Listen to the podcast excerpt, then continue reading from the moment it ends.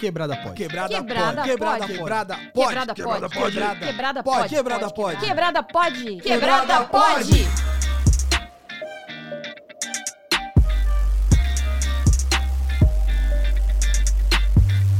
Salve galera, eu sou o Mussum Live e está começando mais um Quebrada Pode Sangue Bom. E eu estou aqui com ninguém mais, ninguém menos que a minha querida Dani Birita. Olá! Tudo bem, Dani? Tudo bem, Leandro? E Como você? é que tá essa situação? Como é que tá esse. Isso. É nessa hora que eu me embanono, que eu acabei de falar. E tá tudo bem, tá tudo, tudo ótimo. É da hora porque assim, a gente veio com a mesma roupa da semana passada, né, Dani? Eu acho que três vezes seguidas a gente veio com a mesma roupa. Eu já tô prevendo que semana que vem eu vou vir com a mesma roupa. Eu também Vamos acho que eu combinar vou isso? vir. Temos um acordo? Temos um Fechou. acordo. É isso. É o seguinte, estamos aqui para mais um Quebrada Pod. Hoje nós temos um convidado. É, aquele episódio em que a gente reagiu às fofocas dos nossos ouvintes foi um episódio muito bom, né, Dani? Foi ótimo, foi, Foi ótimo. uma repercussão assim maravilhosa, sensacional. Repercussão de milhões, como diziam os jovens. de milhões, mas antes de revelar quem é o nosso convidado, que na verdade você já sabe, né? Você leu o texto aí, leu o título, você já sabe quem é. É, eu gostaria de fazer aqui os primeiros agradecimentos. Primeiramente, lógico, ao nosso querido e maravilhoso estúdio podcast no bar, que é, é toda essa estrutura que nos recebe aqui tão maravilhosamente bem. Pessoal, é, não tem o que falar, os caras são 100% aí, gente boa demais, super profissional, trampo de qualidade. Então já segue lá, arroba Estúdio Podcast no bar, no Instagram. E também ao Tchê Café, que é a galera onde fica o estúdio podcast no bar, né? A- a- o, o estúdio fica dentro do bar e é o bar, é, no caso é o Tchê Café, que fica aqui perto de Congonhas, tem cervejas deliciosas e se você vier aqui tomar cerveja, você ainda pode do nada assim esbarrar com o Mussum Live Dani Birita gravando podcast, né, Dani?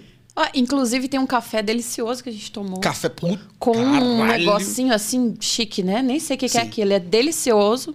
E digo mais, o café é mais barato que no aeroporto. Exatamente. Você tá- vai fazer um, um- uma, aquele bagulho lá? Você desce de um e sobe no outro, no avião?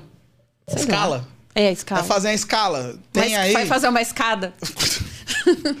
Vai fazer uma escala, tem meia horinha? Vem aqui no Tia Café, toma um café e volta pro aeroporto. Você vai economizar uma grana, vai o que eu tô te falando. Mas é o seguinte, tem algum recado aí, Dani? Toda terça-feira esse podcast lindo aqui que você está ouvindo vai estar em todas as plataformas. Você escolhe a sua preferida, aperta o play ou vai lá no canal no YouTube. Deixa, sua, deixa o like. deixa o Inscrição, like. é isso. Compartilha, curte, se inscreve no canal. E é isso, toda terça às 19. É isso. E também siga a gente nas redes sociais, Quebrada Pod, no Instagram, no Twitter. É, tem em todas, como a Dani falou, em todas as plataformas de áudio, onde tem podcast, tem Quebrada Pod. E também agora aqui no YouTube com imagens. Bidá imagens, Dani Birita. Minha, minha, eu sou muito, sou muito, muito bom imitador, né? Eu sou. Fala aí alguém que vai imitar agora. Fala alguém. Faustão. Ô, louco, bicho! Brincadeira! Meu Deus, ele tem que fazer stand-up. Eu sou imitador, então. Enfim, é, sem mais delongas, vamos para o nosso convidado maravilhoso, que ele é uma pessoa sensacional. Conheci, inclusive, através de um outro convidado que veio aqui, Dani. Sim, nosso querido e maravilhoso Bubs, o nosso João Gabriel Bubs. fofinho. Ele. Eu fui gravar um podcast lá do, dos dois. E aí eu conheci, tive o prazer de conhecer essa pessoa maravilhosa. E nos- de lá pra cá a gente nos seguiu, a gente começou a trocar ideia. E percebi que o cara é realmente foda. E é realmente.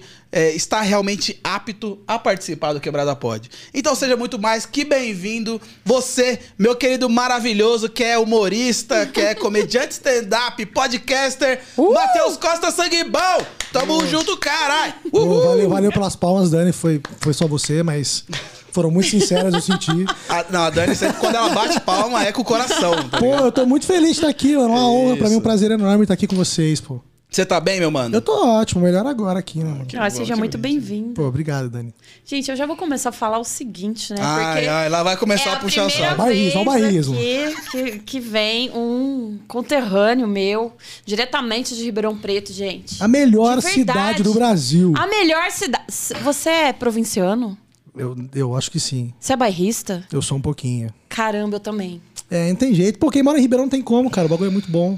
Pior, Ai, que, gente. pior que Ribeirão é foda. Não é? Ribeirão é foda. Porque Ribeirão é essa cidade que ela assim, você não sabe o que ela é. Pô, ela é uma cidade grande, é uma cidade do interior. Porque, por exemplo, se você passar no Campos Elíseos, agora. Morei lá a vida toda. Então, fala assim a verdade. Não vai ter toda casa, toda casa vai ter uma véia sentada na frente com a cadeirinha de corda. Vai ter. Não é? Vai ter. Mas se você for pro Boulevard, tem, tipo, tem um lugar que é só as baladas LGBT, tem balada pra caramba, tem festa, tem restaurante de alta gastronomia. Então, Ribeirão é Tem incrível. você viaduto, pode, gente. Você pode Todo mundo acha que a escolher. gente anda de carroça lá. É a Califórnia mentira. brasileira. É a Califórnia É, tem brasileira. essa parada, né? Eu, eu nunca fui pra Califórnia, mas É. pra mim Califórnia é igual Ribeirão. Pois é, mas a galera falava isso, se eu não me engano, porque, tipo, no começo dos anos 90 e tal, é, a Ribeirão era a terra da oportunidade, tá ligado? A galera conseguia muito emprego, muita... Meu pai, por exemplo, ele, ele era de Minas Gerais, de Tuiutaba, ele e minha mãe, e ele era pintor de parede lá e tal, ele decidiu faz- fazer uma empresa para pintar parede por conta própria e foi pra Ribeirão, sabe? Porque Olha aí. O campo do- da construção civil tava aquecido e tal, Da tal, hora. tal. Mas ali na região ainda vão muito pra Ribeirão. pra- Ah, não, é. A galera ali fala que Ribeirão região. tem, tipo, mais de um milhão de habitantes flutuantes, né? Que é essa parada, que durante o dia muita gente da região É. trabalha e visita Ribeirão, né? Fora Ribeirão tanto de universitário, mais ou menos. É, tem muita faculdade. Pô, inclusive é uma das melhores partes de Ribeirão, pra galera faculdade? jovem, é a quantidade de festa que tem, né? Ah, Tem Pensei que muita ia- festa eu Pensei que universitária. ia falar de ensino, não. é Não, bebê. tem ensino também, mas é a segunda coisa, né? Isso aí é, vem em segundo plano na faculdade. Tem muita festa, né? Tem. Não, e tem muita cervejaria. Tem muita tem cervejaria. muita cervejaria, tem muita mulher, Tem. tem, tem muito bar, tem, tem tudo em Ribeirão, Sim. gente. É eu já bom. tive a oportunidade de ir pra Ribeirão algumas vezes e, mano, foi sensacional. Né? Tirando a primeira vez que eu fiquei louco e. A segunda também. A terceira também. Mas é isso, né? não tem como. Ribeirão agora, nesse momento, deve estar uns Nossa. 43 graus. Então, Olha, é por mó da hora a gente isso. sofreu cara. muito de calor esses Eu sou o cara lá. do calor. Você gosta disso? Eu gosto, Pô, eu gosto. Odeio. Eu gosto, eu gosto muito da- do, do clima de São Paulo. Quem é de Ribeirão mesmo não, não fala bem do calor, porque a gente sofre. É, ainda mais, tipo assim, eu, eu, eu lembro que meus pais foram comprar ar-condicionado, sei lá, eu devia ter uns 15 anos de idade, tá ligado? Até, ent- e ainda era assim, né? Comprou um, aí eu dormi- meu, empatei fora dos meus pais seis meses, né?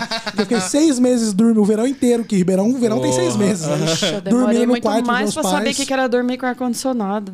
É, Era muito sofrimento, gente. Aquele ventilador um de um lado, um do outro, abanando. É, ventando Nossa. vento quente na tua cara, né? Nossa, terrível. É que ventilador é terrível. foda, né? Ele não esfria, ele só É. circula Não, é ter- É, terrível. pois é. Tá. Pô, mas eu sou fãzão de Ribeirão, não tem como. Mas, meu mano, eu quero saber de você. Sim. É, você sempre foi. Assim, você hoje é, é comediante full time. Sim. Você sempre foi o cara engraçadão da turma.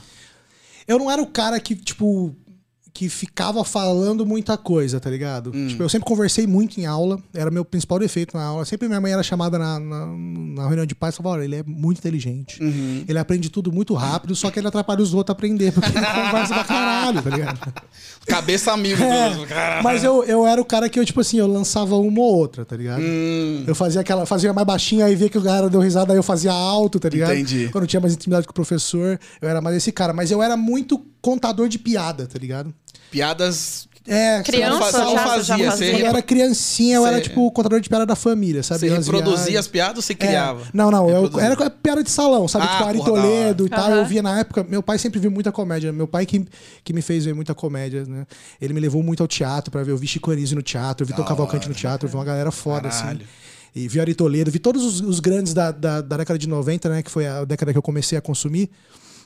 E, pô, era incrível e, e, e eu sempre contei essas piadas, sabe? Uhum. Tipo, em aniversário, em, em- no carro viajando, sabe? Esse era meu rolê, era contar piada. E hoje em dia eu não sei quase nenhuma mais. Mas na época nem, nem existia stand-up, né? A gente, era o que eu consumia. Eu consumia muito pra ser nossa, sabe? Esses programas assim que tinham os contadores de história, contador de piada e tal. Eu Quanto- achava o máximo. Quantos anos você tem, mano? Eu tô com 29 agora, faço 30 esse 29. ano. É, você viu bastante coisa então, né? É, não, deu pra ver bastante coisa. Eu, lembro, eu, eu lembro quando eu era moleque também, eu só que eu consumia pela televisão e eu era péssimo, simplesmente péssimo em contar piada. Até hoje, eu não consigo contar, eu estrago as piadas, tá ligado? Pode crer. Então eu prefiro fazer comentários engraçados do que contar piada. É, Mas não, eu acho muito mais difícil, sabia? É. Eu tenho um amigo que é o Jefinho, Jefinho, o cego da. Eu não sei se vocês Uhum. é que ele chama Cego Jefinho, né? No, Instagram dele. Mas ele é um comediante cego que faz pra ser nosso e tal. E ele, às vezes, a gente faz viagem junto pra fazer stand-up. E aí ele vai contando, às vezes ele conta tipo uma hora Caralho, é de piada de salão. E eu morro de rir. E assim, eu gosto muito quando ele começa a. con- Porque ele é carioca, sabe? Uhum. Aí ele começa a contar umas piadas de animal, de, de selva, de floresta. e eu morro de rir. E as piadas são boas, mas eu falo, mano, o mais engraçado é todos os É animais serem de. Niterói, tá ligado? É muito bom. O leão tem um puta sotaque de Niterói, o macaco também. Parece que eles estão, tipo, na Mata Atlântica no Rio de Janeiro, tá ligado? E quando você contava, você formava rodinha, assim, pra, pra ver você contando as piadas? É, eu, eu contava muito em evento de família, sabe? Aí sempre tem- tinha um momento, na verdade, não era muito. Eu era, acho que era uma coisa bem da minha família, sabe? Eu tinha muito tio que contava piada. Então sempre tinha um momento da festa do aniversário em que um puxava uma. Você ouviu aquela? Porque era, tipo, era o meme, né, que a gente tinha pra compartilhar É. na época. Era a piada que você ouvia na padaria. Era aí que você ia contar. né? É, ia contava no bar, eu ouvia outra no bar, contava não sei o que, ficava trocando piada. E aí era sempre isso, o evento de família era, era o momento de eu renovar o, né, o cartel de piada. Pô, ah, que da hora. É. Aí eu ia aperfeiçoando, sabe? Eu ia contando a piada várias vezes e tal. Aí achando jeitos mais engraçados de contar a piada legal, e tal. cara. Você já contou em público, assim? Ah, eu acho que quando eu era, quando eu era bem molequinho, eu, eu contava mais, eu contava umas piadas em. Você lembra da Fiapã? Oxe, muito. Pra quem não, pra quem não é de Ribeirão e É, velho. Pra mim, por É, exemplo. Lá. Fiapã é, era a feira agropecuária de Ribeirão Preto, tá Era o evento mais esperado É, do ano. hoje, em Ah, dia tem, hoje em dia tem a AgriShow, né? É. Só que a AgriShow ela é bem voltada pro comércio de maquinário, agricultor. de AgriShow não tem show. É, Curiosa- apesar de- curiosamente. Exatamente, apesar do nome, a De- AgriShow não tem show. De cantores, não. É, não, e a FEAPAN, na minha época, que eu peguei, né, provavelmente o final da FEAPAN, né? Que os anos 90 foi quando ela acabou. Mas não, tinha, tipo, muito restaurante É. e tinha um parque de diversão dentro e show sertanejo pra caramba, sabe? Até tinha uma área de leilão de gado, uma Tinha, coisa é. assim. Tinha exposição dos É, gados, né? E aí eu lembro que assim, nesses restaurantes, nesses restaurantes tinham é, uns palcos que durante o dia ficava tocando duplas sertanejas da cidade mesmo, sabe? Assim, enquanto não vinha tocar o Rio Negro. Solimões à noite. e aí, Daniel. Eu, eu, eu- eu tinha um amigo do meu pai que tinha um restaurante nesse, nessa, na Fiapan, eu- a gente ficava lá o dia inteiro, e aí eu era amigo dos garçons, os garçons ficava tipo, vai lá, conta, me contava tipo piada, então. verso de rodeio, sabe? Que aí eu legal. subia e era um absurdo, né? Porque eu devia ter uns 5 anos, eu contava umas piadas super pesadas, coisas que eu, eu nem sabia o que, que era, tá ligado? Mas contava e todo mundo morria de rir, eu falava, ah, que da hora isso. É, ó, legal. É. É- é engraçado você falar de, desse bagulho de leilão de, de gado, que uma vez eu fui em um leilão de esperma de boi. Eu não sei que- como eu fui parar nesse lugar. Olha, aleatório total. Parar Chegou lá, o Ronaldinho Gaúcho tava Só tem anunciando o 10 anos. negócio.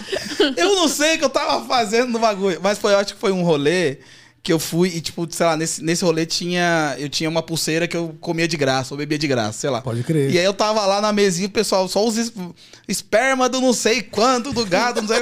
Caralho, o que, que eu tô que rolê fazendo aleatório aqui? isso. Mas foi, foi. Infelizmente, é, foi- foi- tem muito rolê aleatório. Mas enfim, é, e como foi, antes de você fazer stand-up? Qual que é a sua história? Como você... é, ou você já virou comediante? Não, eu lembro que eu, eu, eu escrevi. Meu primeiro texto de stand-up, a primeira piada que eu escrevi, tipo, consensar isso aqui, eu vou apresentar no palco. É.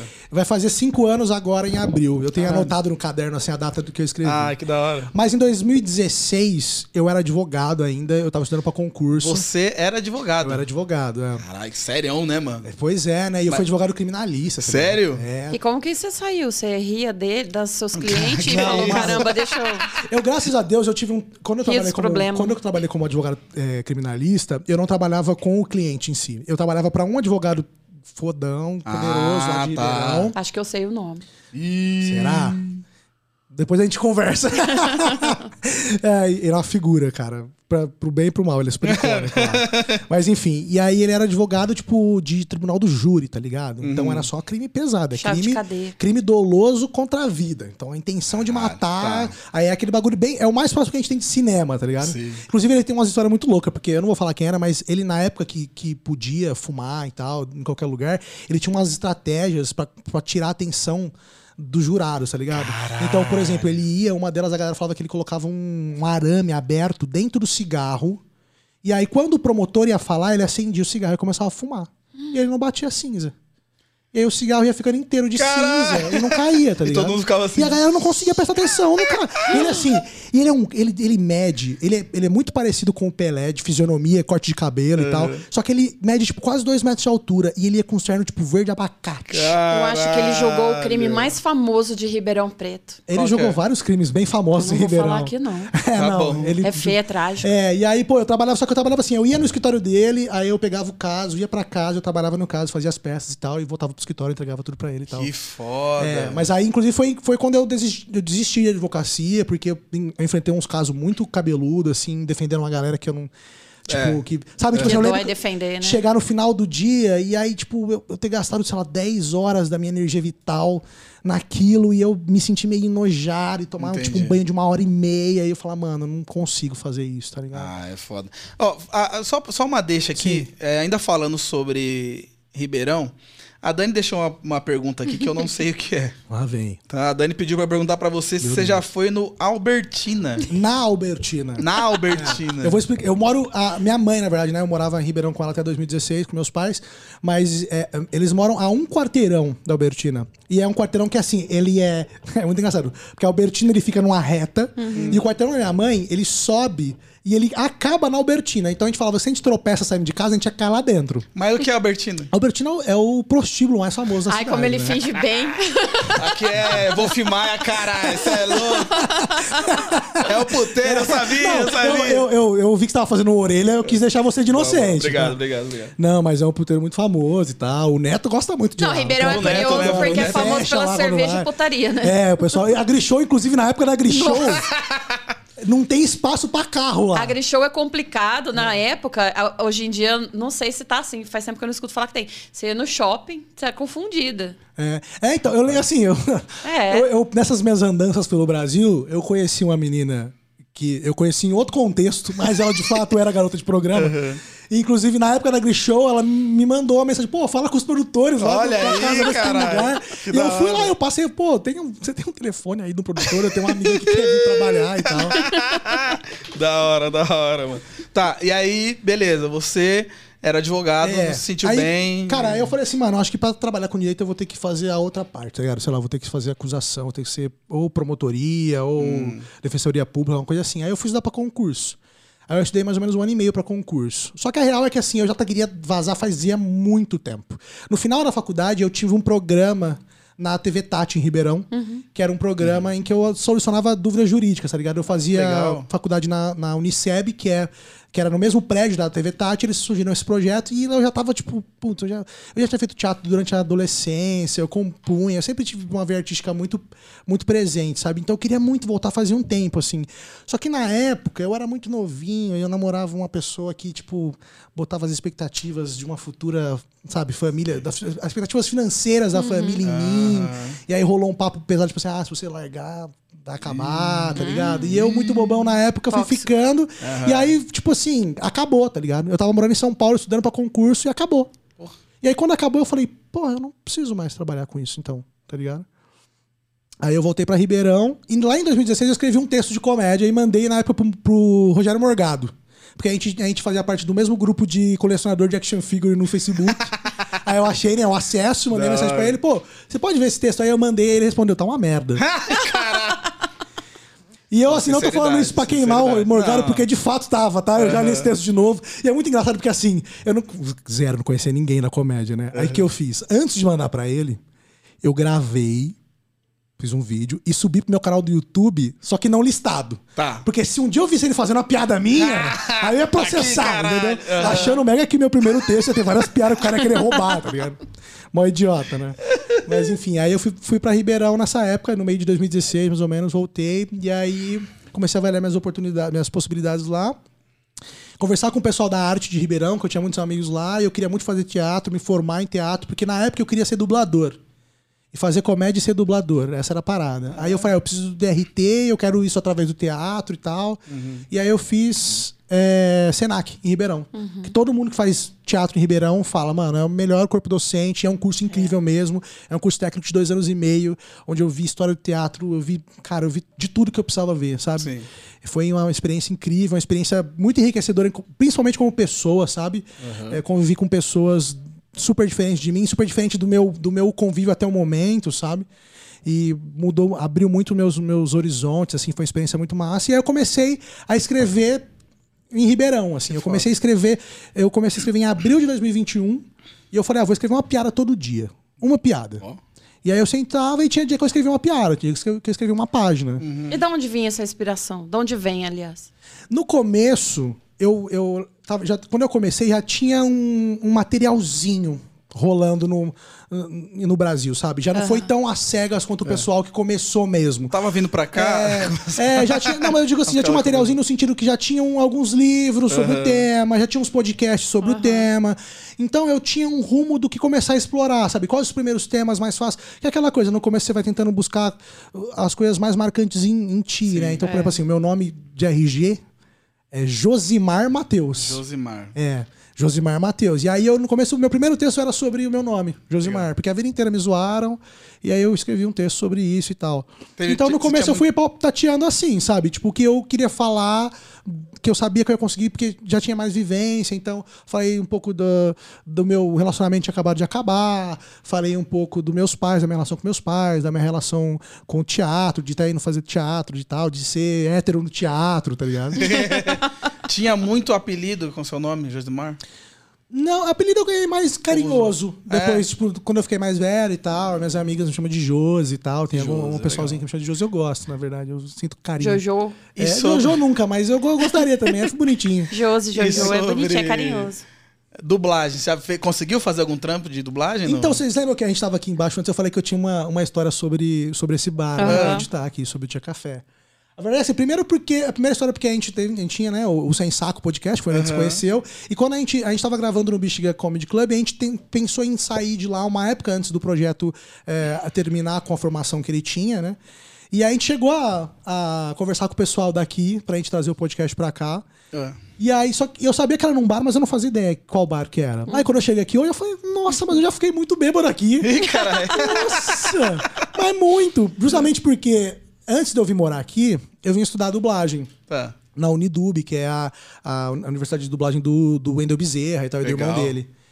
E aí, na época eu não morava aqui. E eu tinha um amigo que era de Ribeirão Preto, advogado trabalhando aqui, que morava nesse prédio aqui na frente. Caralho. Então ele me abrigou durante o meu curso de. E aí era isso, pô. Era Você era eu obrigado ele. a vir aqui. É, pô, a gente vinha. Quando, o dia que a gente não bebia aqui, a gente vinha comprar cerveja pra levar. Então, já passei mal, já dei, da já dei hora. trabalho aqui. Que da hora. Olha Mas não chegou a trabalhar como dublador. Então, aí eu fiz esse curso aqui, aí eu vim morar em São Paulo na intenção de continuar os meus estudos Entendi. e trabalhar com comédia.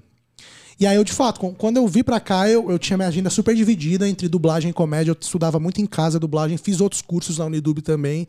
Eu tava assim, nas portas do mercado de trabalho. Eu precisava acertar umas coisas ainda em fono, sabe? Porque tem uns detalhezinhos, porque é isso, né? Tipo, é uma arte muito fina, sabe? É. Porque é só voz. Então é muito preciso e os microfones são incríveis. Sim. Então, qualquer coisinha que saia do que o mercado pede, você precisa consertar, sabe? E é uma parada bem bairrista, a gente que é do interior, né? Eu, assim, eu já tenho um sotaque um pouco mais neutralizado, porque eu namorei uma Eu ia daqui há muito comentar tempo. isso, você nem tem. É, eu vinha muito pra cá e eu pego o sotaque muito fácil, sabe? Tanto é que eu vou, eu vou visitar meus parentes de Minas há duas horas e eu já tô mineirinho e tudo. A, a Dani, ela quase não tem sotaque, né, Dani? Fala hambúrguer aí. Hambúrguer. Eu adoro falar. Fala, Bernardo. fa- não, fala bicarbonato. Não. Aí você já tá exagerando. Vai, vai, Não, Dani. Não, vai, por favor. Sabe o que me irrita? Eu tenho uma dificuldade de falar A essa minha namorada adora assistir novela É. antiga. Ela vê muito no, no Facebook. Mas agora tá passando no Viva Alma Gêmea, que é a novela que ela mais gosta. É. E aí tem um núcleo caipira, né? Tem. E aí tem a Fernanda Souza, inclusive, que eu adoro a Fernanda Souza, inclusive, se ela um dia ver isso, por favor, não fique bravo comigo. Mas o sotaque caipira que o pessoal da Globo armava.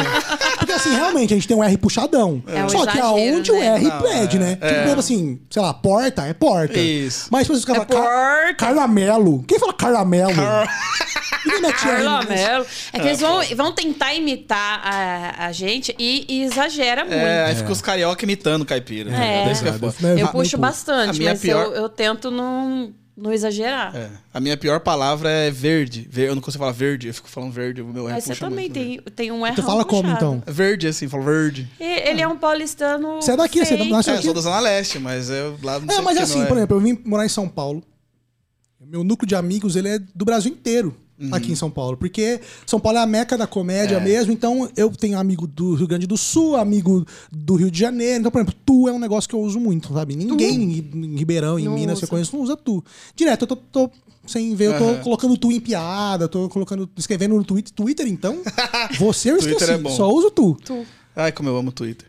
Mas então, Dani, bicarbonato. Bicarbonato. Eu não consigo falar essa É, palavra. é. Aí tem essas coisinhas, tá ligado? Eu que eu precisava gosto. acertar. Eu, eu, eu não coisas. consigo falar os dois R junto. Eu tenho dificuldade desde criança de falar essa palavra. É, eu tenho um pouco também. Eu e o já fora que meu treinei. sobrenome é Bernardes. E aí, eu, Bernardes. e aí eu ficava também Berna- Bernardes, Bernardes. Bernardes, Ber- Bernardes. Mas é, esse bagulho de sotaque é. Cada um tem o seu e já era. Não tem É. certo nem errado. Mas eu, eu pego o sotaque muito fácil e sem querer eh, me achar em nada, eu tô falando, eu- porque eu já conversei com outras pessoas que eu percebo que tem essa mesma habilidade. Eu sinto que é uma parada de comunicador, tá ligado? É. Tipo, porque o sotaque é uma parada de muita identificação, né? É uma parada de tribo, querendo ou não. Sim. Então, quando você chega num lugar e só você fala diferente, querendo Ou ou não, fica- você já você tem uma mínima distância a mais do que o resto das pessoas estão falando igual, sabe? então, automaticamente eu sinto que você que gosta de se comunicar, que quer se comunicar cada vez melhor, aos poucos você vai, vai falando a língua da pessoa, tá ligado? Mas aí, a- aí a pessoa que você tá se comunicando, por exemplo, você, você do interior, aí você vai pra Minas, começa a falar o sotaque deles. Aí eles não sentem assim que você tá imitando eles. Então, eu acho que no meu caso, no, no mineiro, não, porque, tipo, meus pais são de Minas, minha Aham. família inteira é de Minas. Eu, eu, assim, na verdade, eu falo que eu sou mineira. Minha mãe sempre falou: gato que nasce no forno não é biscoito. então, o mineiro que nasceu Boa, em boa. São Paulo ainda é mineiro, porque a família inteira é, É. mineira. Minha É, comi- você é mineiro. Meus pais tinham um restaurante de comida mineira. Eu só como comida mineira desde É, que eu cresci. então, meu- toda a minha alimentação, todos os meus costumes são mineiros. Então, eu já tive um sotaque Você bem parecido com o do mineiro. lugar Então, quando eu, é, quando eu volto pra Minas, quando eu encontro meus parentes de Minas, na verdade eu só tô trazendo de volta um repertório que eu já tenho desde criança, sabe? Inclusive, Eu, exemplo, comida eu fui- mineira é a melhor comida. Nossa, sensacional, Nossa. a melhor culinária do Brasil. É, se bem que, pô, eu gosto, eu sou, sou suspeito, eu gosto muito de comida, eu gosto muito de cozinhar, e eu gosto muito Ah, é? da, da culinária do Brasil inteiro. A gente é muito foda, né? A gente tem, Hum. porra. O que, que você gosta de cozinhar?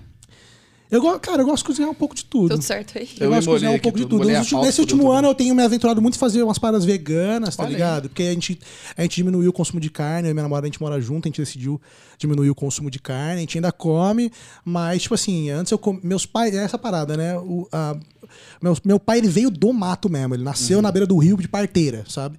E aí, não existe refeição sem proteína animal. É. Essa é a realidade né, pra essa galera. Então, tipo, eu sempre comi.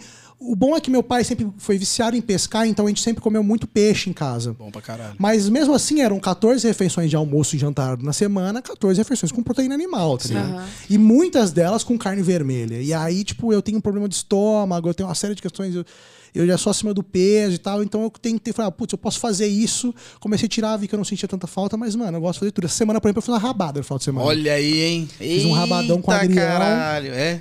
Pesado, mas tava muito bom. Nossa, é gostei. comida difícil. Mas que você é um- faz? é um- Eu adoro, eu faço de tudo, Dani. Eu gosto, minha aventura, eu sempre me aventura. Eu, eu, pra quem gosta de cozinhar, eu acho que hoje em dia é muito difícil você não conseguir fazer uma coisa. É. Porque tem tudo no YouTube, cara. Tem Sim. tudo no YouTube. Por exemplo, rabada era um negócio que meu pai fazia muito bem, a minha avó fazia muito bem. Eu sempre falei, tem que aprender a fazer com os dois. Meu pai morreu, minha avó morreu, eu não aprendi a fazer. Aí eu peguei, eu sei qual é a base de tempero do meu pai, eu vi uns vídeos, eu falei, mano, eu vou tentar reproduzir o, o método de cocção, só que com a base de temperos do meu pai. E deu super certo. Ficou igualzinho, igualzinho. Meu prato preferido pra comer é dobradinha. Pô, meu pai fazia muito bem também. Minha mãe, então, puta, cara. essas coisas são difíceis de fazer. Isso aí pra mim é difícil de fazer. Dobradinha é muito difícil. Você tem que tirar o, o gosto, o cheiro, não é? É, não, tem várias, e tem assim. essa, todas as paradas que não são tradicionais É. de se Sim. comer, que nem todo mundo come, é muito difícil fazer. E geralmente essa galera, tipo, meu pai que veio da fazenda, minha avó cozinhava papião e tal, essa galera sabe muito bem cozinhar isso, porque a realidade é que a gente come miúdo, porque o brasileiro não tem muito o que comer, Sim. né? Tipo É. assim, a galera, a gente come de tudo. Se chegar lá fora você falar que a gente come coração de galinha, os nego- é igual falar que né, o pessoal come sopa de, de, morcego na, é. na China. Pra gente é a mesma coisa. Os caras ficam loucos. Como assim? Eles comem o coração e a moela da galinha. Mas a gente come, cara. Ah, e o pior é que a gente cata aqueles espetinhos de coração, né? Nossa, Imagina sim. quanta, quanta galinha que morreu pra você comer um espetinho de coração. Já pensou nisso? Haja galinha, gente. Pra caralho. É antiga? Gente... Mas tudo bem. Não, Não, mas vai, é- vai, Dani, vai, é boa. É Quantas boa. Mas é- galinhas mas você acha é que morreu? Will, você acha que elas são de verdade ou criadas em laboratório? Não, mas Não, ainda se fosse laboratório. Se fosse laboratório ia ser melhor, porque aí fazia uma com dois. É sabe? verdade. Que aí já facilitava, não tinha que matar tanta galinha, né? Coitadas, né? Eu como esses Não, é que morre mas muita galinha. É, mas a parada, na verdade, eu acho que é o contrário, né? Assim, já que a gente matou o animal e tá comendo Ah, tipo, a, a carcaça, coração. pô, eu acho nada mais justo a gente É. honrar o animal e comer tudo, né, mano? Mas eu acho que o consumo de coração é desproporcional ao consumo de frango. Com certeza. E aí é foda, ele Com tem que ter certeza. alguma coisa É, quando, pra, você, come, pra- quando pra você come um espeto de coração, você come. né? Oito frangos. É, mas se bem que, tipo assim, quantas vezes na semana você come espeto de coração? Ai, gente, tá me dando É depressão. verdade, Imagina né? tanta galinha É morta. verdade. É, mas essa é a questão. Você já é foi em negócio, é. avícola, que eles matam Nossa, frango mano. na hora? Eu fui quando era criança, que meu pai trabalhava no, É, num mano, lugar chamado Frangolar na época. Era muito triste. Frangolar. Frangolar. Eu cresci faz férias em fazenda no, no- no meio do mato, em Minas Gerais. Mas sabe? eu não consigo ver matar. Você consegue? Ah, mas eu não tinha opção. Você não É, tinha Assim, opção. não era, mas não é uma questão. Pra quem é do interior, pra quem é da fazenda, É. não é uma questão. Eu tava na, eu, É eu tava na fase, eu tava vendo meu pai matar galinha desde, sei lá, dos três meses de idade, sabe? Eu já vi meu pai Então matar eu não galinha. conseguia, por exemplo, meus primos conseguiam matar. Eles conseguiram, tipo, depois que eles foram ficando adolescente, entrar no ciclo da, da, da família. Eu não consegui. Tipo assim, era uma parada que não, eu não tinha estômago e nem coragem pra fazer. Mas eu lembro que tinha dia que era, tipo assim, o pessoal vegano vai ficar maluco, mas ó, anos 90. Não, é, não, tá? realidades, Mas tinha dia que era assim, era, era o mutirão da família, tá ligado? Tipo assim, matava-se 30 frangos, matava o porco, É. e aí era o dia inteiro, era pra fazer. Só que assim, esse frango, esses 30 frangos e esse porco que morreu, era um ano de alimentação da família. Ah, E a então. família era o quê? Tipo assim, sete irmãos com filhos e maridos. Criava entendeu? pra comer. É, né? tipo assim, a carne de porco, também. por exemplo, eu lembro quando, eu- quando o pessoal matava porco, a família se, se reunia assim, aí faziam várias estações. Essa aqui é de tirar a pele, essa daqui é de tirar o toicinho, essa daqui é de fritar a carne de, da, carne de lata. E a carne de lata, pra quem não conhece, tipo assim, pra quem aqui de São Paulo, o pessoal gosta, come, consegue, come, come muito a parada confitada, né? Ah, tomate confit, alho confit, que é a parada cozida no, no tipo, no, ela é frita em super baixa temperatura por muito tempo. Sim. E a carne de porco que a galera faz caipira é exatamente isso, tá ligado? É carne de corno confi... de corno. Não sei, o pessoal é meio também. violento lá, pode ser que tenha rolado em algum bem, momento. também, é. é. Mas é carne de porco é, na, na banha, sabe? Tipo, ela fica horas no tacho. e aí Isso depois que é a carne de lata. Exato, e aí é um bagulho que Chocada. dura, ele fica conservado na gordura e ele dura, tipo, meses fora da geladeira. E eu comi essa carne, tipo, a vida toda, E é tá ligado? É muito Porra. bom. É a melhor carne de porco possível. É incrível. Isso com uma mandioca caipira. Hum. Putz. Quanto mais tempo se demora pra fazer uma comida, mais gostosa ela fica. É, estatisticamente. É, tipo maniçoba, né? Que é, É. sete dias cozinhando o negócio. É gostoso pra caralho. Pra, pra valer esse tempo todo É, esperando, tem que, pois ser, é. tem que ser bom. E agora você tá reduzindo o consumo de carne. Tô. Por, por questão de saúde, por questão de. Saúde só. É. Eu, eu sou muito pessimista com o futuro. Eu não Eu, acredito eu muito também sou, cara. no, A- no a- salvamento do planeta, não. A única vez que eu pensei em parar de comer carne foi uma vez que eu visitei um- uma empresa que produz carne. Produz carne. É, então. Eu acho, eu, sinceramente, Faz, eu, eu vou falar a verdade. Eu acho que o veganismo, ele era de fato, ele é de fato uma possível solução. Sim. O problema é que a gente vive num mundo dominado pelo dinheiro e Sim. pelos milionários. Então, Total. por exemplo, por que, que seria uma possível opção? Se você consegue plantar tudo que você come ou consumir do produtor que vende ali do lado, tá perfeito. Mas esse não é o veganismo que a gente tem. O veganismo que a gente tem, eu como nuggets da sadia vegano, tá ligado? Então, assim, ah, não matou frango? Não, mas Não, gastou a mesma quantidade de água pra caríssimo, fazer. né? É, não, o frango tá morrendo do lado É e bem o seu mais não. caro a comida vegana, né? É, tem ainda tem esse estigma ainda, né? Que assim, essa comida produzida industrialmente ou que é vendida, tipo. É que o vegano virou meio que um gourmet, né? Virou um novo gourmet. Sim. Mas você pode ser vegano comprando né, direto na, na banca do produtor. Você pode ir lá no centro comprar, comprar da galera do MST e tal. Você pode fazer. Você tem opções para fazer um veganismo barato. E isso seria talvez uma solução. Mas a verdade é que a indústria se apossou do negócio e. E aí é foda. É, agora tem a carne do futuro também, tem uma pode Pois é, que provavelmente deve gastar a mesma quantidade de água que se gasta para fazer uma carne. Ou menos, mas muita ainda, sabe? Sim. Não é a solução. E você consegue se livrar dos embutidos? Não. Não Então, eu tô- consigo. Eu, consigo é ficar foda. sem carne assim facilmente, mas eu não consigo ficar sem o, o salaminho. Eu sou viciado em calabresa. Eu calabresa. sou maluco em calabresa. Eu amo todas essas Tudo que eu coisas. peço é de calabresa. Esfirra, calabresa. Pastel, calabresa. Pois é. Não, eu eu, sou louco tenho que calabresa. ter uma linguiça calabresa em casa sempre, na geladeira. É, É, também. salva- é feijãozinho, pô. É o Coringa, é. É. Feijãozinho, aí pô, você não tem nada. Tem uma bisnaguinha. Tem uma bisnaguinha. Pô, bisnaguinha, ketchup e calabresa. Caralho. Pra que mais? Pra que mais? Uma cervejinha. Pô. Mas enfim, eu quero saber, vo- voltando ao assunto. Que rumo gostoso que tá aí voltando à nessa pauta, conversa. Eu quero saber da sua dupla sertaneja. Nossa. Do nada, sabe? Plá, dupla sertaneja. Pois é, é que eu fui tentando lembrar coisas É. bizarras que aconteceram na minha vida, né? Como é que é esse rolê, mano? Cara, eu acho que era um pouco dessa vontade de, de fazer a arte, sabe? Quanto tempo durou esse- essa dupla? Ah, acho que um ano mais ou menos. Ah, durou É. bastante. É, na verdade, assim, é um amigo meu, de, a gente se conheceu jogando bola. Hum. Eu jogava no Botafogo em Ribeirão, e aí a gente se conheceu Ih, lá. Eu ia perguntar que time ele torce. Eu sou botafoguense, eu sou botafoguense. E você, Dani? É bafuda, né? Cara de bafuda, cara de bafuda. Cara de bafo. E não é por causa do meu marido, porque ele é e todo mundo fala que eu sou por causa dele. Mas meu pai sempre me levou pros jogos do bafo Pode desde crer. criança. Então eu, eu cresci lá. Então quando alguém vem e fala assim, ai, a Dani é por causa do William, eu fico puta da vida. Eu, ah, vai ver meu passado. É louco essa, essa rivalidade. Eu adoro essa rivalidade do Ah, eu Botafogo. tenho história, é verdade. Bo- Já me perdi É lá Botafogo no em comercial, né? O Come Fogo. É, o Come Fogo. E aí eu acho muito engraçado porque, assim, mesmo quando não é, o jogo não é contra o outro, os gritos da torcida são xingando a outra torcida, entendeu? tipo assim, Botafogo e Corinthians. Aí os gritos são xingando o comercial, ainda assim. Caralho. Não, quando tem Corinthians, Corinthians e Botafogo, por exemplo, a gente odeia o Botafogo como se fosse o pior time. A gente é de Ribeirão, é uma É, gracinha é, o pois Botinho. é. É uma- Às vezes eu torço escondida, assim. Porque Eu eu sou que, eu eliminada que- da Não, família. hoje em dia eu sou super essa pessoa. Eu torço pra É. caramba pro time que eu tô na casa. Por exemplo, eu sou corintiano. É. Eu assisti a, a- O Palmeiras ganhou duas Libertadores seguidas agora, né? A anterior, que foi contra o Santos, eu assisti na casa só de amiga palmeirense. Porra, eu torci pra caramba pro Palmeiras. Não, aí, aí já é foda. Fiquei muito feliz. É, né? é que. Sou pô, corintiano também, não fala um bagulho desse. Não me dá Não, dessa. hoje em dia, mano, é parada, tipo assim, eu assisto futebol, mas eu não quero passar raiva de maneira nenhuma, é só isso, Sim. entendeu?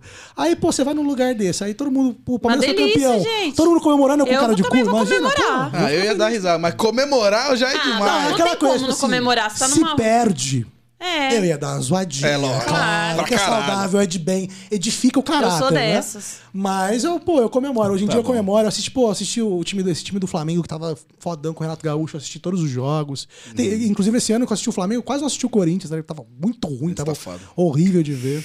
Mas acho que agora vai, vai, vai, a gente vai voltar, hein? Mas continua a história Ah, do. é, pois do- é, eu tava jogando, fui jogar Botaf- no Botafogo e tal. E Você aí- jogou no, no time? É, então essa é uma das mentiras que eu gosto de contar. Eu vou explicar. Porque assim, eu conto as coisas incompleta. Não é mentira, mas eu tô. Então, assim, eu joguei nas categorias de base do Botafogo. Só que como é que funciona? Tem as categorias de base que entram pra Copa Paulista e vão, eu, eu, tipo, entrar no time de acesso e tal. E tem a escolinha do Botafogo, que fica no mesmo Ah, campo. Você jogou na escolinha. É, só que tipo assim, da escolinha saiu uma galera pra ir pra lá, tá ligado? Então, assim, no ano que eu me machuquei e parei, eu tinha escutado um treinador falar: se você se empenhar esse ano, vai rolar. E aí eu me machuquei, e aí eu tenho essa desculpa pra sempre. Não, eu só não fui jogador de futebol porque eu rompi o ligamento do joelho. E eu rompi o mesmo do. Ronaldo, igualzinho o lance, porra. Poxa, Boba, que caralho. pena. É, Aí você eu conheci o Breno lá. Ele jogava também. Esse grande amigo meu jogava lá, e depois a gente estudou, fez colegial junto. E era isso, tipo assim, eu gostava de sertanejo, ele também. Aí os dois começaram, tava tocando violão na época. Aí a gente cantava junto quando eu ia na casa dele, sabe? E era horrível, muito ruim. Porque eu canto mais ou menos. Eu Hum. canto no chuveiro e tal. Eu tenho uma noção, meu ouvido é bom, eu sou afinado, sabe? Eu consigo fazer segunda, terceira voz, quinta, eu consigo brincar um pouco. Mas eu toco muito mal. Eu toco uns uns oito instrumentos, todos péssimos. mas também tem essa mentira que eu conto também, às vezes. Eu não Toco- entrego a outra parte, É, sabe? você toca oito, Eu- cinco eu- instrumentos. Eu, toco até para o. Carina, que é uma flauta peruana e tal, mas mal demais. Não tiro uma música completa, mas toco. E aí eu tocava violão e a gente fez essa dupla pra tocar, tipo, a intenção era tocar em, em- em festa de faculdade e tal, em churrasco, e foi isso que a gente fez. A gente tocou em, em pizzaria, em festa de, de faculdade por uns seis meses. E aí depois um olhou pro outro e falou: É, mano, a gente não vai pra lugar nenhum A gente mesmo, é né? ruim mesmo, a gente né? é muito ruim mesmo. É bom, é bom ter essa noção, né? É bom. E o Breno era muito ruim cantando. Nossa, ele é a pessoa que tem menos é, noção musical Mas cantando Breno é eu um conheço. nome de cantor, né? Mas era- a dupla era boa, o nome era Breno. Breno, e Matheus. Breno e Matheus. e você é era bom. quem? Eu- Saca- Sacanagem, Acho que eu sacanagem. era a primeira voz. E o Breno. Eu era o Breno. Porra. Mas, mas vocês tinham composições próprias ou só. Cara, olha que louco. Eu tinha. É. Que, não sei por que a gente não fez, a gente é muito burro, né? Moleque idiota. A gente tava, a gente tava muito na brincadeira mesmo, a gente não tava levando a Por que, sério. você não foi lá no Porque Clube eu da tinha, Viola se eu apresentar? tinha umas três, quatro composição já, que inclusive a gente já tinha tocado em Porto Seguro quando a gente viajou e fez um sucesso na galera. Só que a gente não tocava nada disso, a gente tocava só o que fazia sucesso na época, o Jorge. Matheus, Ah, Luan é. Santana, essas coisas. É né? que quer fazer sucesso, né? E Nem sempre quer. É, tipo, a gente queria. não, eu assim. vou falar a verdade, a gente tinha 17, 18 anos, a gente queria É, beijar na entendi, boca. Era isso. A gente queria beijar na boca.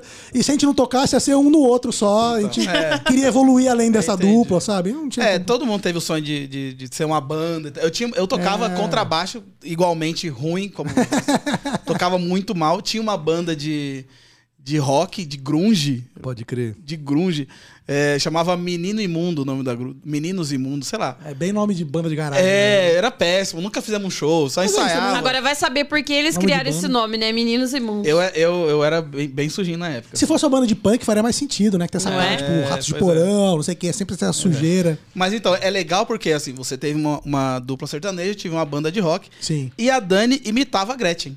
Ah, lá vem. Mas tu. Você sabia que a Dani performava, ela, né, ela ganhou um concurso Você tá de, de zoeira, sósia da. Gretchen. Porra, que incrível isso. Por que você parou? Por que você parou? Por que você parou? Por que Você parou, Dani? Piri, piri.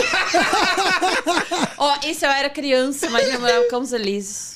Eu adoro. Então falar pensa, né? A gente não tinha o que fazer, a gente tinha que inventar brincadeira. Esse concurso foi concurso de vizinhança mesmo. Ah, que juntava entendi. todas as meninas. Você já parou pra perceber? Você, já- você, morou no Campos Elíseos? Não, eu morava no Jardim Paulista. Mas a Olha, minha avó rico, morou no, rico. no Campos Elíseos a vida rico. inteira. Quem morava no Jardim Não, Paulista mas eu, era moro eu morava no Jardim Paulista desde a época que tinha puta na 13 de maio.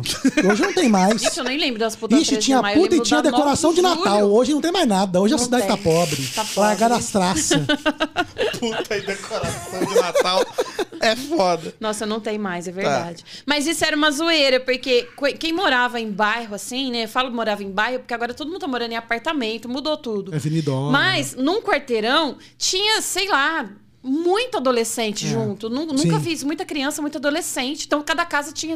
Eles faziam muito filho, né, gente? É, tinha essa- esse detalhe também, né? Então, e, e a gente fez um concurso da Gretchen, assim, aí era, era, o- era o irmão mais velho de uma moça que julgava. Eu, olha só, que, que a minha cabeça nossa fazer uma coisa dessa, né? Ah, mas eu brincava meninas nessas paradas lá também. dançando, e eu ganhei. Mas eu brincava nessa parada então, também. eu sou igual você, É. eu ganhei o concurso. Não Aí, importa. é, Eu lembro que a gente é. ficava brincando umas coisas assim, tipo de programa de TV, e as meninas ficavam gritando, e, e, e, artista de TV. Eu achava mano, Ai, gente, morar no interior é bom demais. E aí, depois de tudo isso, você fala assim: eu acho que eu vou fazer stand-up. Pois é. é. é, no teatro eu já, eu já gostava pra caramba É, de stand-up. Eu, eu comecei a stand-up bem cedo aqui em São Paulo, Uhum. porque eu comecei a namorar uma moça daqui de São Paulo em 2010 e eu vinha muito pra cá. Então, direto a gente ia fazer rolê de, de, de, de stand-up e tal. E eu tinha muita vontade de fazer, tá ligado? Eu, eu, eu falava, mano, eu consigo fazer isso. Eu sei que eu sei fazer isso. hora. E aí, eu, eu, quando eu comecei a fazer. Cara, o primeiro dia que eu subi no palco, eu já tinha certeza absoluta que eu nunca mais ia fazer nada, sabe? Caralho, que da E eu hora. fiz o meu primeiro, meu primeiro show foi muito maluco, porque eu tava nesse esquema de escrever uma piada por dia. né? E aí quando eu vi, eu tinha feito isso por quatro meses. E aí eu tinha 50 minutos de texto. Nossa. E eu não tinha feito nenhum minuto em cima do palco. E aí em Ribeirão, nessa época, tinham dois grupos de comédia. E tinha, sei lá, um show por mês. Então, mesmo que eles me dessem espaço pra testar, sei lá, cinco minutos, eu ia demorar um ano pra testar esses 50 minutos. E aí eu, cara, eu, eu, eu lembro que aqui, quando eu tava aqui em São Paulo, eu tentei fazer uns opens e a galera pedia vídeo. Eu não tinha vídeo. Caralho. Depois eu fui descobrir que era só você fazer em casa, sabe? Você contar as piadas só pra galera ver se sua piada tinha alguma coisa. Mas eu muito burro achei que era, de, pô, que isso, tá? Tipo, você tá na entrevista de emprego, primeiro emprego, o cara te pedindo experiência, tá ligado?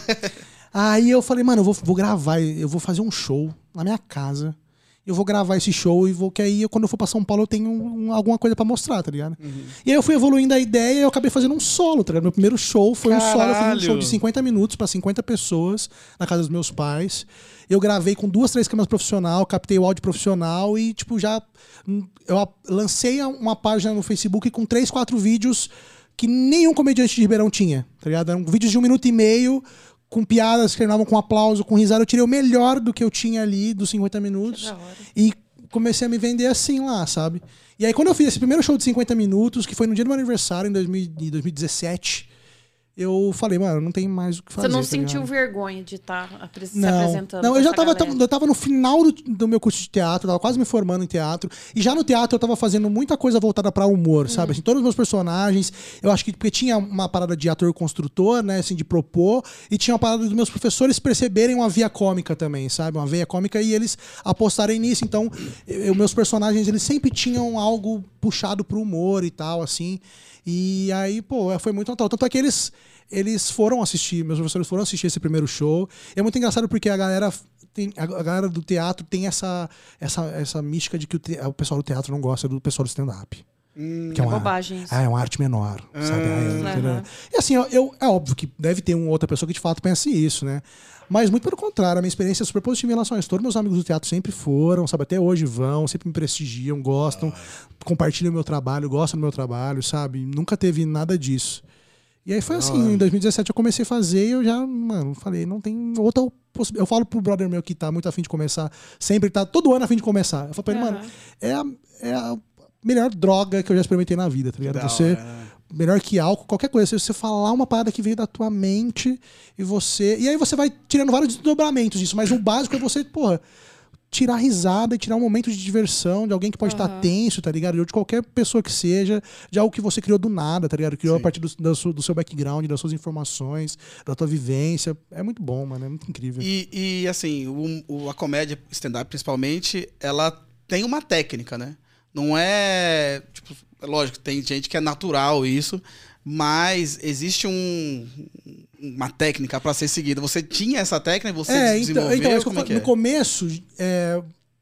é que assim, é uma parada que é muito feita no instinto, né? O humor, geralmente, tipo assim, quem faz. Quem, essa galera que contava essas piadas, tipo Ari Toledo e tal. Era uma galera que, assim, eles. Era muito uma parada de instinto, e quem cria essas piadas era muito uma parada de instinto. Só que, assim como música, tá ligado? A música, quando a música apareceu em todas as sociedades do mundo, que não se conheceram, em todos os momentos. A parada é, é a parada do ser humano, tá ligado?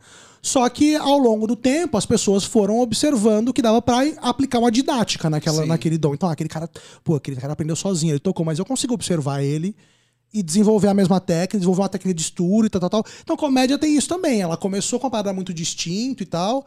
é, na, na Revolução Am- Americana e tal, na Revolução Industrial, que tinha umas galera, uma galera que fazia pra galera das fábricas e tal. E da comédia dell'arte, que é um movimento de comédia e teatro que aconteceu na Europa, principalmente na Itália, e tal, século XIII. E, e ela foi se aperfeiçoando com a galera observando. Então, de fato, tem técnica hoje. Sim. Só que ao mesmo tempo tem uma galera que, por exemplo, eu vi essa semana, eu fui no show da Bruna Braga na sexta-feira e ela colocou um rapaz lá que eu acho que o nome dele é, Gabriel Aleatório. Se não for, desculpa, mas eu tenho quase certeza que é isso. Gabriel Guilherme Aleatório. Daniel. Daniel Daniel. Aleatório. E ele é totalmente caótico e sem, sem. Tipo assim, tem totalmente diferente do que eu faço, tá ligado? Eu não conseguiria nunca reproduzir aquilo que ele fez ali. Uma Ah, é energia um- meio um Sérgio. Malandro. Não. Sei, não, ele não é muito alto. Tá, não, tá. eu- Enfim, ele tem uma energia meio Sérgio Malandro e tal, super. não- eu não consigo. Tipo assim, se eu, se, vendo um show dele, eu não consigo tirar a técnica dele. Sim. Então tem gente que vai por qualquer por todos os caminhos e dá super certo, porque o humor é uma parada que tá em, em intensa pesquisa ainda, né? Sim. Mas tem, tem uma técnica que você pode. E no meu começo, como eu falei, já tinha uns livrinhos que falavam de uma coisa ou outra, né? Que tem uma métrica da piada e tal, tal, tal, a preparação e a subversão da ideia no final, né? Que é você. No final das contas, é você surpreender a plateia, né? Assim, Sim. o humor é você ficar criando várias formas de, de surpreender a plateia no seu pensamento. Então tem técnica pra isso, mas você pode desenvolver também. Igual tem gente que desenvolve técnica prova de roteiro, sabe? Tem muita coisa que eu já fiz que é no instinto mesmo e que às vezes se você for procurar em manual e tal, vai ter o que eu fiz lá, tá ligado? Alguém já estudou aquilo. Sim, que foda. E aí, Dani? Nossa, jogou no peito assim seco. Que eu? Ela até assustou. Eu tô. Tá, tá preparado? Tem alguma coisa pra perguntar? Não. Eu quero saber suas referências De comédia? de comédia Isso. pra escrever. Você... O que, que você se não, inspira? eu não tenho referência é, que, que, que, tipo, influencie no meu, no meu jeito de escrever, no meu trabalho, no que eu escrevo. Eu gosto muito de vários comediantes, sabe? Mas eu acho que assim, eu, tô na- eu, eu tenho cinco anos de comédia. Se você falar isso pra um comediante da gringa, por exemplo, é como se eu tivesse começado ontem. Sim. Então, eu ainda, eu ainda sinto que eu ainda tô numa fase de descobrir como eu sou engraçado, entendeu? Então eu já sei várias maneiras, mas eu não sei todas ainda. Então, quando você. Eu acho que o comediante tem, essa, tem esse caminhar, sabe? Quando você descobre toda a amplitude de como tu consegue ser engraçado, aí você consegue tipo, falar tudo que você quer. Então, assim, as minhas referências de comédia, na verdade, são, é, são as coisas que me levaram a gostar de comédia, sabe? E é tudo meu pai. Tudo meu Da pai. hora. Porque eu via muito filme de comédia com meu pai. Meu pai era um fã inveterado do Mazarop. Então, Que legal. tudo do Mazarop possível. Meu pai era louco, porque meu pai era do mesmo. Tinha o mesmo sotaque, gostava das mesmas coisas. Meu pai, por dentro, ele era um Mazarop, sabe? Tipo, ele, ele cresceu muito, sabe? Conheceu muita coisa, evoluiu muito, mas ele era muito bichão do mato. E meu pai era corintiano igual o Mazarop também, então Olha. não tinha como. Eu via- eu via muito, tipo, esses programas de comédia e filme de comédia, tudo com meu pai. Então a comédia dos anos 80, anos 90 são minhas maiores referências, sabe? Eu via muito filme do Mazarop forçado, porque minha mãe gostava de ver. E eu era, ou era assistir ou dormir. Pode crer. Não, eu achava hora, engraçado, eu gostava. Mas eu acho que é porque meu pai via, eu já era muito pequenininho, sabe? Era como ver Trapalhões pra mim, sabe? Da hora. Era uma parada assim, uma parada muito antiga. Eu não lembro assim. de gostar. Não, não, Não? não lembro. Trapalhões era, Trapalhões era da hora. Trapalhões Mas eu. Arope, minha mãe alugava. Pedia pra É, alugar mas a os- comédia é isso, né, mano? Eu falo, É. tem muita gente que fala, pô, eu não gosto de comédia e tal, eu não gosto de stand-up, as pessoas a gente fala. E eu acho meio, é uma informação meio difícil de engolir, sabe? Uhum. Porque comédia é igual música, mano. Tipo. É, quem não gosta de rir, né? É, Porra. comédia é igual música. Tipo assim, às vezes você não gosta de rock, você não gosta de funk, você não gosta de sertanejo, você não gosta de pagode, mas você gosta de rap. É. Alguma coisa você vai gostar, entendeu? É muito raro o cara que não gosta, não gosta de música. Sim. Não bota música. Quem que não Pelo gosta amor de, de música, Deus. gente? Nem a gente, essa pessoa. Me diz um, um, um show assim que você falou, caralho, esse foi o maior, melhor show meu da minha vida até agora.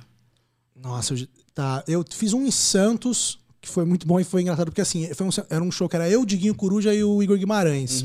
E o Igor, ele tinha um show aqui em São Paulo, no mesmo horário. Caralho. Deu um choque de agenda assim. Então ele fez o show em São Paulo e pegou o carro e foi pra Santos fazer o show. Então, assim, a gente teve, a gente teve que enrolar. Então eu fui pra fazer 7 minutos. E eu fiz 25 minutos.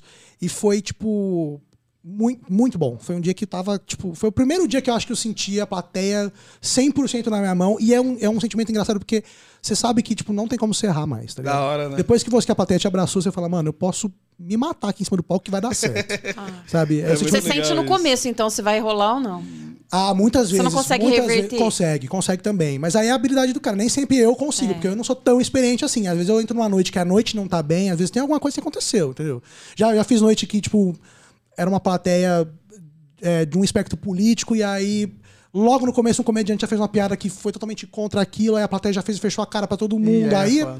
é Nossa, e difícil. como que você sabe? fica ali em cima se você não tá tendo o retorno? Tem que fazer, pô. difícil. Eu tenho uma técnica, que é o seguinte: eu já aceitei, e é uma parada super megalomaníaca, a pessoa vai, vai me achar super egocêntrico, mas a parada, eu acho que, que o comediante tem que ter um pouco disso.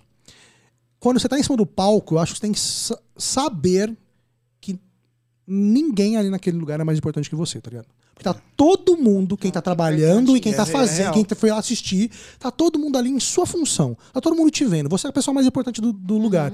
Então, assim. E eu sou pago pra tentar, né? Tem essa coisa também. É igual cirurgião plástico. Eu sou pago pra tentar.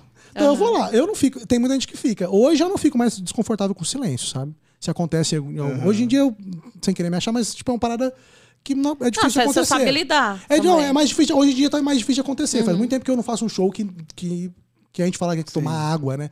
A gente fala, não, é tomar água o show inteiro. É muito difícil hoje em dia. Mas quando acontece, tipo, eu, eu, só, fico, eu só fico chateado quando as coisas dão errado e eu não sei porquê, entendeu? Porque quando as coisas dão errado e eu saio e eu sei o que aconteceu, aí é uma oportunidade de aprender só, tá ligado? Aí eu vou pra casa, aí eu falo, ah, anota, ah, então, na próxima vez não, não fazer isso. Ou da próxima vez prestar mais atenção nisso, entendeu? Agora, se eu sair mal, fiz um show que não foi bem, eu saí, eu falo, nossa, por que, que, não, por que, que não deu certo? Aí isso me, me machucava muito, no principalmente no começo, sabe? E existe essa parada de tipo, ah, a plateia hoje não tava boa. Ou tipo, ah, porra, hoje tava muito. A plateia tava muito ace- aceitando tudo e tem dia que não, não tava. Tem, tem. Aí Porque, gente finge que teoricamente- não tem. É. Porque assim, não é, não é uma parada boa mesmo de você assumir que, que existe. Eu acho que você Uhum. tem que ter em mente que a culpa é sempre sua. Porque aí você. Porque, porque acontece, vira muleta, sabe? Uhum. Já vi muita gente fazer show ruim e botar a culpa na plateia, e a real é que a pessoa não sabe avaliar o próprio trabalho, entendeu? Sim. Mas é, é inevitável, acontece. Tem plateia que você entra e você fala, oi, e tá todo mundo, tipo, morrendo de rir. Tá ligado? E existem uns, uns ecossistemas na comédia que propiciam isso também. Por exemplo, se você for- fazer um show no teatro pra 1.500 pessoas, que o cara pagou 80 reais o O ingresso, cara vai rir de qualquer mas coisa. o cara anunciou teu nome e o cara tá se mijando já, entendeu? É verdade. Agora, às vezes você vai fazer. O pessoal tem um- um- um- alguns lugares do Nordeste que o pessoal vai fazer show, o pessoal daqui do Sudeste, que rola uma competição da plateia, tá ligado? Porque a galera fica meio num parado assim, então vamos ver se esse filho da puta é engraçado. É, vamos ver se- vamos, é. ver se, vamos ver se é engraçado, mesmo, porque nós aqui nós é engraçado pra caralho, tio. E aí? E aí, tipo, você tem. Então é isso, tem, tem coisas que podem acontecer com a plateia, dia da plateia e tal, como esse caso, assim, né, que eu contei na plateia que, que levou a mal uma piada no começo, e aí a plateia já se fechou o show. Então, assim, a culpa foi do comediante que fez a, a piada e não soube avaliar o público dele? Foi, mas aí depois daquele momento pra frente, todos os outros comediantes que entraram, a plateia poderia ter dado novas chances. Sim. Ela, não, ela escolheu não dar. Então tem dia que a, plateia, que a plateia influencia assim, mas eu acho que pro trabalho do comediante, ele não pode colocar isso como variável, tá ligado? Entendi. Tem que ignorar isso. Ah, no dia que isso aconteceu, ah, é, É isso, é que coisa, todo mundo tem tá, coisas no trampo que não dão certo, que você não gosta, né? E você, você também fica usando o problema, fica usando, acho que todos são assim, usando pro- problemas do dia a dia, problemas atuais pra fazer zoeira ou nem? Ah, então, eu, eu- hoje em dia eu tenho postado trechos de stand-up no meu Instagram, né? É, um, é um tipo de conteúdo que eu posto. E aí tem essa parada, né? No Brasil, vocês dizem como a gente. Pô, o, comediante no Brasil ele é um artista como outro qualquer, ou seja, tem uma galerinha ganhando uma grana legal e tem uma galera ona ralando aí pra ver se tira alguma coisa, sabe? Pra ver se, se se sustenta, pelo menos, né? Então, isso fez com que o mercado da comédia no Brasil fosse. O cara, a gente tá tentando de tudo pra ganhar uma grana. E aí surgiu o YouTube muito forte no Brasil e no mundo. E aí a, a comédia é muito. Tem- é uma arma muito forte a comédia YouTube no Brasil, né? Sim. Então tem muito comediante hoje que acaba sendo também youtuber de comédia stand-up. E aí o cara, ele posta, tipo, 15 minutos toda semana, 15 minutos novos toda semana. Tipo o Afonso Padilha e, e outros que estão na mesma, no mesmo nível de carreira e tal. E é uma parada que, assim, ela é muito inviável pra qualquer outra pessoa que não tem esse nível de escrita, sabe? Porque a comédia stand-up, ela é uma parada, tipo... Se você for na noite de teste hoje, tem no Bexiga todas as sextas-feiras, inclusive. Boa. É, se você for na noite de teste, você vai ver texto engraçado. Se você ver aquele mesmo texto daqui seis meses, você vai morrer de rir muito mais do que hoje. Porque você vai aperfeiçoando, sabe? Você vai ao longo do tempo trabalhando, aprendendo que uma palavra não combina aqui, ela combina ali, diminuindo, aumentando, crescendo, diminuindo, fazendo tudo o que você pode fazer num texto. Então, quando você escreve uma parada nova toda semana, fica difícil, sabe? Então, É. eu costumo escrever, sim, coisas atuais, coisas que estão acontecendo no dia a dia, mas eu escrevo, tipo assim, por exemplo, hoje eu, hoje eu vou fazer o show no, no, no Bexiga e provavelmente a gente deve ter entre 7 e 8 minutos cada comediante. Então, eu vou levar seis minutos de texto novo, eu tento levar dois minutos, pelo menos, de coisas que aconteceram essa semana e que semana que vem já ninguém vai estar falando. Sim. Mas que eu vou tirar aquele material, eu vou ter algo pra postar e não vai atrapalhar o meu processo criativo de evolução dos meus textos. Que, se você for no nosso show, que não é um show de teste, pra ver o meu texto, o meu texto bem trabalhado, você vai ver meu texto que eu tô trabalhando há cinco anos. Todos, todo ano tem coisa nova, coisa que eu tiro, coisa que eu atualizo. Então, assim, meu show hoje não tem nada desse meu show de 50 minutos, do meu primeiro show. Mas são coisas que eu venho trabalhando há anos, sabe? Piadas que eu venho aperfeiçoando o tempo há anos e tal. E eu acho que o, o trabalho é esse, sabe? Sim. E aí tem que achar esse, esse jeito de também dar um jeito de trabalhar com o público e criar um produto sem atrapalhar o processo criativo, sabe? É, esse é, esse é um bagulho foda, né? Por causa da, porque a internet faz a gente produzir muito mais e esse conteúdo ele morre muito cedo. Sim. né? É, tipo, quando eu, eu vi a primeira vez de, de, tipo, é, o comediante stand-up postando vídeo, eu falo assim, caralho, eles estão Não. postando isso aqui, o que, que eles vão falar no, falar no show? Eu tá lembro ligado? de vários textos do Rafinha Sim. de 2010. Sim. Porque os vídeos, quando saíam, eles, eles acabavam ficando icônicos simplesmente pela escassez, tá ligado? Era uma parada que, tipo, nova, todo mundo queria consumir aquilo, muita gente queria consumir aquilo e não tinha muita gente postando. É. Hoje em dia, tipo, é isso, é muito difícil ter um texto memorável dessa galera que posta sempre, sabe? É aquilo, se você for assistir os textos, você vai dar risada, Sim. os vídeos são excelentes, a plateia tá se matando, é muito bom, é um conteúdo bacana. Mas se você assistir o show solo do Afonso Padilha, eu, eu falo isso sem, sem medo, eu sei que ele não vai se chatear com isso. Não tem comparação, sabe? É um material de uma finesse, de, um, de uma técnica, é tão, de uma habilidade, sabe? Você vê Sim. o cara. É, é outro nível. Porque é um texto, o cara tá trabalhando há pelo menos um ano. Porque ele também ele solta, ele faz é, especial todo ano e tal. É, é outro tipo de trabalho, né? Caralho, que foda. Agora eu quero saber o que te faz rir. O que você gosta de. de Eu de tenho umas coisas que me quebram. Sabe uma coisa que me quebra muito? Ah. Vídeo de mulher cortando a, cortando a franja errado. Nossa, é muito engraçado. Eu acho Sério? muito. Será que é real? Eu acho que ela finge. Não, mas então, É é, monta- com certeza tem montagem não, que é- finge, é com certeza. forçado. Mas eu gosto muito daquelas que, que, que trança, assim. Enrola. Enrola, aí corta, Vrau. e aí solta, aí faz tchum, um V assim na testa, sabe? Eu acho lindo, eu acho muito engraçado. Será que alguma mina já fez isso e deu certo? Por que, que elas ficam repetindo, né, cara? É, então, não, dá certo. Tem umas, Dá? tem umas meninas que cortam a própria franja em casa, Ah. mas você tem que saber, né? Tem que saber. Tipo, o cabelo não é todo igual, né? E tal. Acho que deve ter uma, Que vários tipos de, de loucura, técnica e tal. mano. E eu gosto muito. ah, hoje em dia, cara, eu assisto stand-up, Uhum. mas hoje stand-up pra mim é estudo, sabe? É muito difícil quem. Pra assistir um stand-up com apreciação, geralmente é, por exemplo, geralmente é um stand-up gringo. Tá. E simplesmente pelo fato de que, assim, eu não vejo esse cara nunca, sabe? Então eu só, tô- eu só estou vendo essa uma hora maravilhosa que ele trabalhou por anos pra fazer. Então aí, aí eu consigo tirar um prazer disso, mas ao mesmo tempo, assim, geralmente eu assisto a primeira vez por prazer, aí a segunda, a terceira, a quarta já é por estudo, sabe? estudo. E no Brasil também, eu também assisto por estudo. Eu, eu me mato de rir de compilação de meme. É isso que eu fico dando risada. É o que eu rio. E do Casemiro, é o que eu dou risada Casemiro é foda. dia. Caralho, eu sou, eu sou muito nerdola.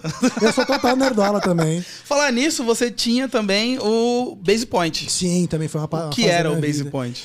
Pois é, mano. Tipo, eu- Tinha nessa época tá- faculdade. Não, não ele, ele durou um tempo depois que eu saí, inclusive, mas hoje em dia ele já não existe mais. Era um site, era um, era um portal, na verdade. Éramos eu e um pessoal de Goiânia, uma família de Goiânia, vários primos e tal. Caralho. E eles já tinham um. Eles trabalhavam num, num site que escrevia. Era um, era um site de matérias tipo IGN, sabe? Só de games e Aham. tal. Eu entrei pra redação desse site e ele não tava muito legal. A gente foi formar um projeto junto. E a gente fez anos aí esse projeto. A gente tinha um site, a gente tinha um canal do YouTube que eu fazia todos esses eventos, tipo Anime Friends, Comic Con, essa galera dessa, dessa, dessa, desse mercado aí, dos nerds e tal. Eu entrevistei todo mundo, conheci muita gente legal nesse tempo. Aí foi. Foi, acho que foi tipo. Era também. Eu tava na faculdade, tava mais no começo da faculdade, mas era também um, um jeito que eu tinha de produzir alguma coisa artística, sabe? Porque eu era. Eu fazia os vídeos do YouTube, eu era a cara do YouTube. Então toda semana eu tinha dois vídeos lá e tal. Eu entrevistava o pessoal, eu tinha. Eu colocava o rosto ali, sabe? Então era um jeito de eu, de eu fazer alguma coisa disso que eu queria fazer e não conseguia no momento. Isso é da hora, né? Porque é, é uma necessidade que a gente tem que a gente só percebe olhando pra trás. É. Né? Tipo, hoje em dia eu vejo também que, tipo, cara, eu, eu com, sei lá, em 2000 e... 2002, 2003, eu tinha um blog que eu, eu fazia resenha de CD de rap. Pode crer. Só que, tipo, a, a minha resenha era, pô, gostei pra caralho, muito bom. Aí eu postava lá, tá ligado? Pode crer. Era minha Somzão. desenho. É, porra, faixa 3 é foda. Tinha, mas, eu, mas eu já tava ali, tá ligado? Produzindo algumas coisas assim. Pode crer. E é natural é, pra gente, ainda mais com a, com a liberdade da internet, produzir essas coisas.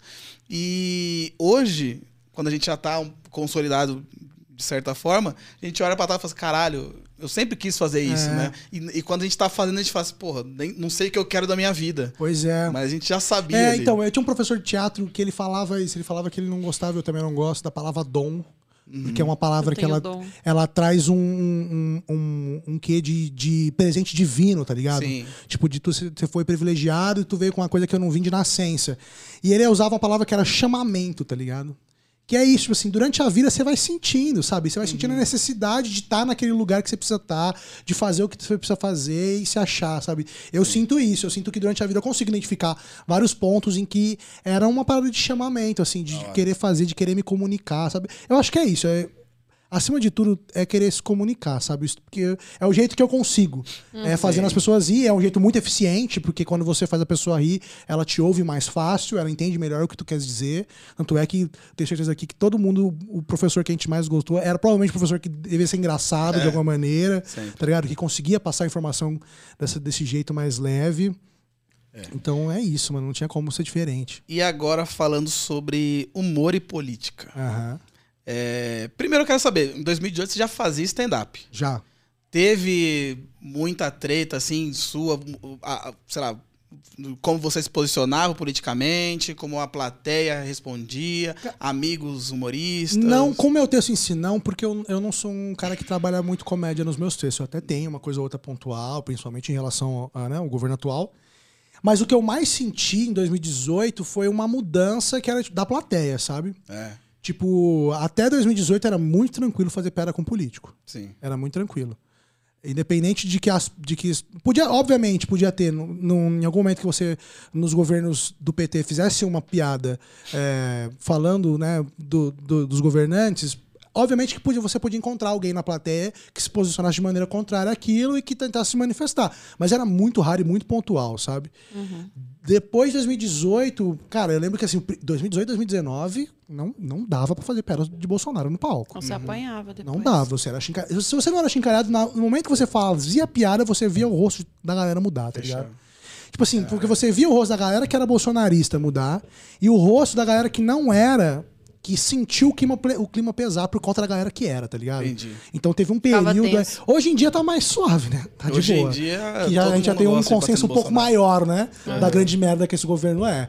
Então eu faço piada do Bolsonaro nos últimos dois anos e sempre dá certo, eu adoro fazer. É muito gostoso. É bom demais. É muito gostoso. Eu também gosto muito. Enfim, agora a gente vai pro quadro O que você prefere? Que eu acabei de adoro. tirar esse quadro de dentro do bolso, a Dani não estava preparada. Olha Mas eu tenho aqui, só. Dani. Se você quiser copiar da minha, do, do, do nosso, Manda pra nossa mim pauta. É, bom, você quer que. eu- Não, lê aqui junto comigo, eu acho que é mais fácil. Tá bom? Mas primeiro faz a vinheta. Roda a vinheta, Dani. O que você prefere? Não errei hoje. Adorei Eu a vinheta. ao Bom, vivo. Essa, esse, esse quadro aqui, é, a gente vai basicamente perguntar o que você prefere, tá? Conheço, conheço, tô familiarizado. Então, as perguntas são as mesmas, inclusive. É bom, porque a gente sente cada, cada, per- cada convidado. Então, eu gostaria de saber primeiro o que você prefere: que o seu bicho de estimação viva pra sempre ou que ele possa falar? Com certeza que meu bicho de estimação vive pra sempre. Até porque a gente, eu, eu já falo por ele, tá ligado?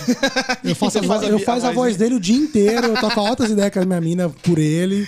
A minha, a minha mãe, ela, ela, ela conversa com o papagaio. Ela, faz, ela tem um papagaio, ela faz a voz do papagaio perguntando pra ela, ela responde, o papagaio ali. O papagaio nem precisa falar. É. ele fala, mas ele não precisa. Ele, não- ele fica só assim. Você contar que, sei lá, o cachorro ia fal- ia falar umas paradas meio bosta, eu acho. Ele só ia falando comida, comida. É, eu acho que sabe? faz- faz carinho, me, me, me, me cuida. É, e se Pô, ele vai sair de formar novo, essa super. frase completa, de faz, faz um carinho em mim. Sabe? Cachorro é super carente, né? É, pô. O meu, Vai. ele é total. Ele fica no pé o dia Você- inteiro. qual, qual, qual que é a raça, o tamanho? Qual que é? É um shih tzu pequenininho, tá? Ai, que gostoso. Não, ele é um, mano, você é louco. E ele é muito gente, sabe? Eu fico de cara. Ele senta no sofá assim, com o braço no, no, no coisa do sofá, sabe? Que da ele é hora. muito engraçado. Qual mano. que é o nome? Ele chama Pongo. tá Pongo. É. Gracinha. Minha que cor que ele é? Ele é branco e preto. Ele parece que ele tá de smoking, sabe? Aham. Ele Ah, tem que todo o corpinho preto. O pessoal pergunta na rua se ele tá de roupa. Que legal. foi, Deus que, foi Deus que deu essa roupa. Boa. Gracinha. Ó, o que, que você prefere? Visitar um lugar que você já conhece e saber que é bom? Ou ir num novo lugar sem saber se é bom ou se é ruim? Ah, acho que eu prefiro visitar um. E num lugar que eu já conheço. Eu sou Sério? muito da zona de conforto no. Você tá ali. É, tá. eu acho assim, assim, eu até, eu até me, ave- me aventuro, mas geralmente eu, por exemplo, trilha, é um negócio que me, nossa, quer me dar Cara, raiva na vida. Inventa de É me inventar uma trilha. não. Eu fui passar um Réveillon antes da pandemia, aí em Boiçucanga. Ah, e aí os caras inventaram de fazer uma trilha, não, vira no Google, não, é moderada. Foram 50 minutos de subida. Eu não faço nenhum quarteirão de Eu trilha. nunca fiz uma trilha e não tenho vontade nenhuma, nem trilha, nem acampar. não, então, por exemplo, eu morro de vontade de conhecer Fernando de Noronha. Sim. E aí tem várias trilhas e tal, e aí não tem o que fazer, Fernando de Noronha, tá ligado? É. Mas se eu puder escolher um confortinho, eu vou no confortinho sempre, sabe? Ah, bom. Ah, não, ninguém merece. E quando você vai pra uma praia, ah, vamos conhecer tal praia, aí você tem que passar por uns negócios pra ir, não inventa. É, não o pior, é- o pior é que é, aí, quando a ida é difícil, tipo essa, nessa trilha que eu fui, que é 50 minutos pra subir, 50 Tá pra louco. descer. Aí você chega na praia, pra começar, que nunca compensa, né? É. Porque você é tão puto que a areia tinha que ser feita de dinheiro pra você achar que valeu a pena. É. né? E nunca compensa. Aí depois você chega lá, não compensa, tem que fazer o quê? Tem que voltar na trilha ainda. O que foda beleza. é isso. É. Porque você já vai ficar na praia, tomar um sol, vai cair na água, vai estar cansado. Poxa, ainda tem Aí que você voltar. tem que Não, voltar. e, e praia, praia de que você vai de trilha, chega lá, não tem barraca Não. com guarda-sol. Não, né? e outra, a, a, a praia que você anda de trilha, supondo que a praia seja no nível do mar, a trilha vai, vai ser uma subida em algum momento. Exatamente. Nunca vai ser uma descidona pra Exatamente, sabe? Não, exatamente. caralho. Mas enfim, de- declaramos nosso ódio. Agora eu quero saber, o que você prefere? Que todas as pessoas que você odeia sumissem ou que todas as pessoas que te odeiam sumissem? Ah, eu sou tão foda que eu acho que não deve ter muita gente que me odeia. Tô zoando. Não, mas eu, eu com certeza, eu acho que eu preferia que as pessoas. Eu não sei, essa é difícil, né? Essa- essa- Eu acho que eu prefiro assim, eu acho que as pessoas que eu odeio sumam. E Ah. aí foda-se meu desenvolvimento pessoal, tá ligado? É foda-se, né? Porque é, eu, eu pensaria isso também, porque as pessoas que eu odeio são as, com, com com as, que estão ali que eu, que eu sei. É. Quem me odeia, fala, mano, se eu não sei até agora, E aí foda-se. tem esse negócio, pô, a gente tem que conviver, cara. Tem mesmo, mas a real é que, né, a gente não precisa de Nobel da Paz, a gente precisa de paz de espírito, né, mano? É. Então, É aí. isso aí. Olha, o que você prefere? Ganhar um real pra cada vez que você ficar puto? É. Ou ganhar um real pra cada vez que você dá risada? Ah, pô, aí sim, né? Aí eu ia tá milionário já. Eu- com certeza quando eu desse risada, né? É, você dá mais risada do que ficar puto? Com certeza. Ai, que bom. Com certeza. Eu, eu fico. Hoje em dia, eu já fui muito zen. Muito zen. É. Só que aí vai rolando os bagulho da vida. Você toma um chifre aqui, É. é. demitido ali, tem um chefe escroto aqui, aí você vai perdendo a paciência, né? Hoje em dia eu fico mais puto, mas ainda assim eu, eu acho que eu dou bem mais risada do que eu fico puto, graças É. a Deus. Ah, eu, eu também dou muita risada. Eu também. Eu acho que eu dava mais risada ainda quando era mais jovem, mas é, a, É. Vida, a vida é foda. É que a gente vai ficando rabugento, né? Cara, e, e pior que é E foda. a gente vai bebendo menos também, que a gente tava falando É. ali antes Vai. tá bebendo menos, aí, pô, bebendo menos, a diversão vai diminuir. Vai. E esse bagulho de ficar rabugento, eu tô muito Eu rabugento. tá rabugento. Nossa, eu não aguento jovem mais, cara. É, eu tenho um probleminha também. E é um bagulho que, assim, quando eu era jovem, eu falava assim, ah, quando esses velhos aí nada a ver, quando eu ficar velho, eu vou ser um velho mofodão, os jovens vão me, vão me amar. Aí hoje um adolescente fala oi, fala, vai tomar no seu cu, É, adolescente. eu você também. é pô, eu fico puto com o baianinho da Casa Bahia, tá ligado? Porque, pô, o baianinho, o baianinho era mó da hora. Ele era uma criancinha era. bonitinha, era de cangaceiro. Porra. Aí virou, eu olho o baianinho hoje, eu não sei, acho que ele vai puxar um vape, sabe? Não é? Tem mó Pior cara de adolescente é, chato de boné. Nossa, chatíssimo. Mas enfim, o que você prefere? Se apaixonar por alguém que te odeia ou odiar Isso aí eu alguém... já fiz, viu? Então Já? acho que não, Já tem uma experiência. É, não foi legal, não. ou odiar alguém que te ama. Nossa, que me ama. Que pesado, né? Já pensou "Te alguém que te amo". ama, você Ah, eu acho que, pa- acho que paixão passa mais rápido. Eu acho que eu prefiro me apaixonar por alguém que me odeia, que aí depois eu me resolvo. É. Já passei por isso uma vez, não morri, não vou morrer de novo. Não vou morrer, tá tudo certo. Ó, esquecer tudo que você já viveu ou saber tudo que vai acontecer sem mudar nada, Nossa, que pesado. né? Essa é foda. Mas eu- é um dos meus maiores medos, sabia? Tipo, ficar. É. Tipo, perder memória Perder a e tal. É, tipo. Eu não tenho nenhum caso na família, assim, nenhuma doença degenerativa e tal, de. Que causa essas coisas, mas eu tenho muito medo, porque você é, é meio que se perder, né, mano? Você É, perde se quem perde. você é. Então acho que eu, acho que eu ainda preferi ah, viver sabendo tudo ainda. Sem Essa poder é uma mudar merda, nada. né, também. Caralho, imagina. Ah, não, não Porra, deve você ser bom. atropelado daqui a pouco. Ah, mas eu acho que chegar, eu acho, sabe que eu acho que ia chegar um momento que você ia dar uma conformada, tá ligado? É, né? Tipo assim, aliás, também, né? Se você tivesse tempo pra isso, você descobrir, ah, não, eu vou, sei tudo, tem mais três meses de vida, porra, aí vai ficar foda. É. Aí você vai Essa, ficar... essa é. pergunta é, É, bem, mas- com- bem, bem complexa. É, de fato Essa é. é, essa é a ideia. Que é só, só as Vou ficar matutando brilhantes. ela hoje ainda. Vou É. dormir pensando nela. Só as mentes brilhantes aqui no fazendo o roteiro do Quebrada Porra. o que você prefere? Ter um milhão de reais e só poder gastar mil reais por mês? Ah. Ou gastar um milhão de reais em um único dia? Eu acho que eu, preciso, eu prefiro gastar um milhãozinho num dia só, hein? Num dia? É, porque eu acho que eu nunca vou fazer isso na vida, tá? Nossa, já pensou Mil que reais legal por você ter um milhão e poder sempre, tá gastar? ligado? Acontece, o, o aluguel vai, todo dia vai bater, não tem jeito. Agora, eu nunca vou gastar um milhão na pedada, né? porque se eu tivesse dinheiro, eu não vou ter coragem de gastar desse jeito, tá ligado? O que você faria com um milhão de reais? Cê tem que ser obrigado, né? Gastar É, num dia tudo. num É dia. difícil também. Eu não sei. Nossa, mas dá pra fazer um que monte que de faria, coisa. Dani? Eu ia primeiro ia zerar minha conta, minha, minha- meu wishlist da Amazon, ia pedir tudo. Eu ia. Eu ia, sei lá, eu ia comprar. Eu acho que provavelmente eu ia comprar, ia tentar comprar alguma coisa que dê pra valorizar pra vender depois também. Boa, sábio. né? Mas eu ia fazer uma festinha, com certeza. Pô, a festa é uma boa, é uma boa opção também. É, É um uma bom boa. jeito de gastar dinheiro rápido. Você contrata um, tipo, uma festona foda. Mas aí o dinheiro grana- acaba. Mas, Mas é a isso, ideia é a ideia é gastar gastar mesmo. num dia. Ah, não, mas eu já tô pensando em coisa assim que. Tipo, uma casa, um rancho. É, Um milhão não dá pra comprar tudo isso, né? É, acho que hoje em dia, não é Não, porque tá hoje valendo é um real milhão. hoje em dia. Nem o, o prêmio do BBB, um milhão e meio. A galera já, já tá Já falando que é gastou. É, né? mas tem essa parada, né? Que o prêmio tá super defasado com a Ah. inflação. A galera já fez o cálculo falou que tinha que ser 2 milhões e meio o prêmio agora pra dar. É, eu acho que deveria. E você, Dani, que que você- com que você gastaria um milhão de reais? Eu compraria uma casa. Uma casa boa, assim, pros meus pais, pagaria as dívidas. Já acabaria, já um milhão. Ah, casa não boa já é um sei, gente. Eu ia comprar bastante roupa pra ter bastante. É que, sei lá, que fútil, né? Mas Não, é mas isso, é é, aí. gastar um milhão, é, é ser fútil. Ah, ninguém aqui meteu que ia doar pra cinco instituições de caridade É. diferentes. É verdade. É? Não dá, não, vou... Eu ia contratar uma, uma personal stylist e ia lá comprar várias roupas, assim, sapatos. Já fazer um também, sabe o que é uma parada que eu tenho uma vontade de contratar, mas eu não Ah. tenho dinheiro pra ir, e então vai ficar pra outro momento. Mas contrata também um personal organizer. Nossa, é meu sonho Puta, isso aí é da hora, hein? Vai lá pô, Você não tem imagina, ideia vai como lá eu sou- os seus tênis, que eu tô ligado que você é dos Eu tô- eu tênis. tô- eu tô- Você curte também? Eu curto, mas eu, Personal eu, eu organizer. sou bem low profile. Eu compro pra usar mesmo, tá ligado? Eu, eu tô no vício da porra, preciso parar com É, isso, então, eu, eu não- ainda não Mas- tô viciado. É, não, mas eu cara. gosto. Nossa, saiu, saiu um Nike sábado agora. louco. eu vi você falando no Twitter. Ai, meu Deus do céu. Vai, vai, Dani, vai, vai. Já tô, já tô puto, vai. Ó, você prefere poder voar ou ficar invisível? Eu acho que eu prefiro ficar invisível. Eu acho que eu ia ter um medão de voar. Eu sempre penso nisso quando eu vejo filme de super-herói, tá ligado? Tipo, não- Você já sonhou que tava voando? já. Eu tinha muito sonho que a galera. Criança, galera que fala que é uma parada de projeção astral também. Eu nunca, tipo, voando, não, mas muito flutuando, sabe? Assim, perto do chão. Eu, tinha, É. sonhava bastante. Sonhava, eu tinha um sonho muito recorrente, eu caía de um muro e saía flutuando. Que louco. Em sonho Você você nunca isso, mas- cai, né? Quando geralmente quando você cai, você acorda, né? Você É. dá um assustar e tal. Geralmente você Então fica você voando. ficaria invisível. Ah, sim, acho que sim. Não sei pra que que eu ia usar muito isso, mas. acho que eu prefiro do que passar o medo que eu ia passar voando, tá ligado? Acho que- Porque o problema do voar é que você tem que ter dois poderes.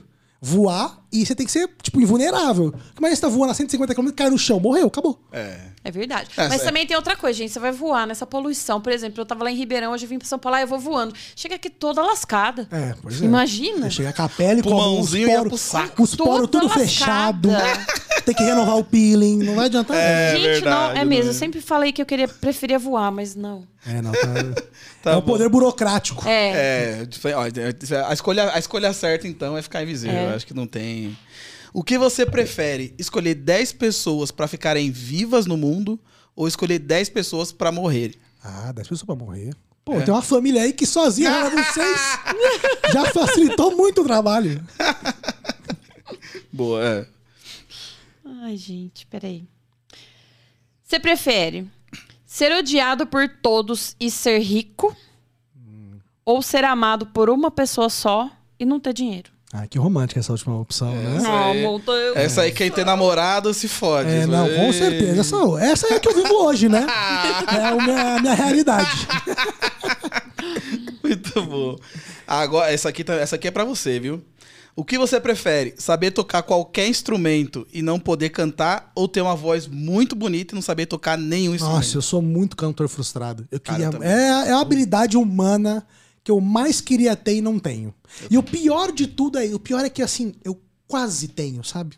Você tem a, a afinação? É, você não, tem... eu tenho uma, uma voz ok e tal, mas aí, porra, quando eu tento mesmo. Não... Não vai. Eu tenho, assim, eu ainda vou fazer aula de canto, porque eu quero muito ser, tipo, um, um ator que canta, sabe? Eu não vou ser um cantor nunca, eu já entendi isso.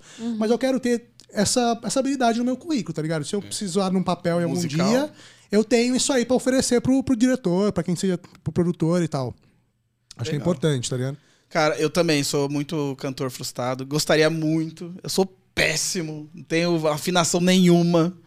Mas gostaria de um dia. Deve ser, deve ser uma da hora você ter uma voz eu falava, foda. tipo assim, ah, eu queria ser cantor, mas eu não queria viver essa vida viajando o Brasil inteiro pra fazer show. Aí, pff, fudeu. É, foda. Ser comediante, é a mesma coisa.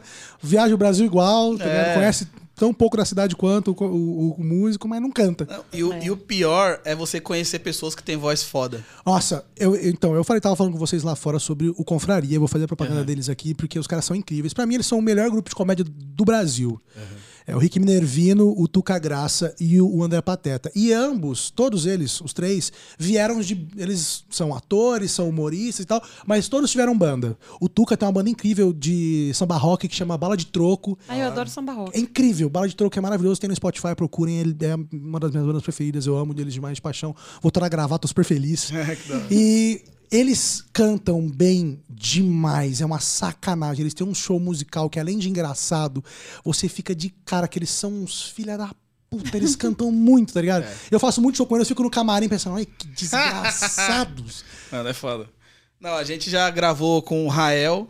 Ah, não, eu já vi. Eu, eu, eu, eu sou fã de vocês, cara. Mas escuto vários, já vi, ouvi vários. Vocês são- Rael Péricles. Imagina os caras Não, cantando pra gente. Não, o Rael, Dois. o Rael foi ainda presencial, foi presencial. Foi presencial. Tocando e cantando. Marcelo, Ah, o Pericão também é de outro mundo. O Dois. é. Eu não tenho nem o que falar, cara. Ai, meu Deus.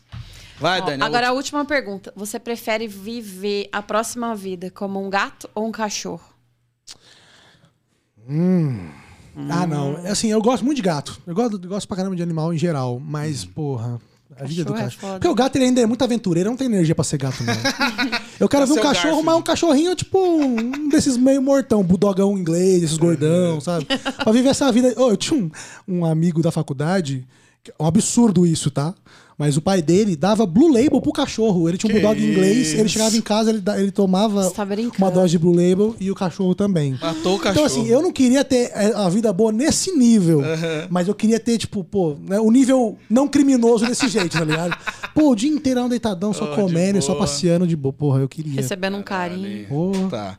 E agora, pra finalizar, eu quero que você, que você conte pra gente sobre o BAN Stand-Up. Primeiro, Pois o é. que é BAN? Por que BAN? É, então, a gente sentou, a gente fez esse grupo de comédia que a gente tá ensaiando fazer uns anos já. Eu, o Bruno Campos e o Ariano Bruxo. Já entendi por que BAN. Exatamente. A gente quebrou a cabeça, a gente queria um nome pequeno, rápido, fácil de entender, bateu o olho, viu, né, né? E eu falei, mano, então é isso. A gente tem as três iniciais que formam uma palavrinha, Que legal. juntou as iniciais. Legal. E aí a gente surgiu. Cara, essa ideia surgiu porque a gente, a gente se conheceu fazendo uma semana de show, a gente viveu uma semana juntos no Rio de Janeiro, num projeto que o Paulinho Serra tinha, é, acho que em 2018, 2019, foi antes da pandemia. E foi uma semana incrível, assim, a gente fez cinco, seis shows, todos maravilhosos, com um público que a gente não conhecia. Eu nunca tinha ido fazer show no Rio de Janeiro, foi ótimo. Teve histórias incríveis, o Ferrugem tava na plateia um show, e aí o Ariano Bruxo, ele é, tipo, fanzaço do Ferrugem. Ele é maluco pelo Ferrugem. E eu também, o Bruno também te adora, mas o, o Ariano, ele é louco pelo Ferrugem.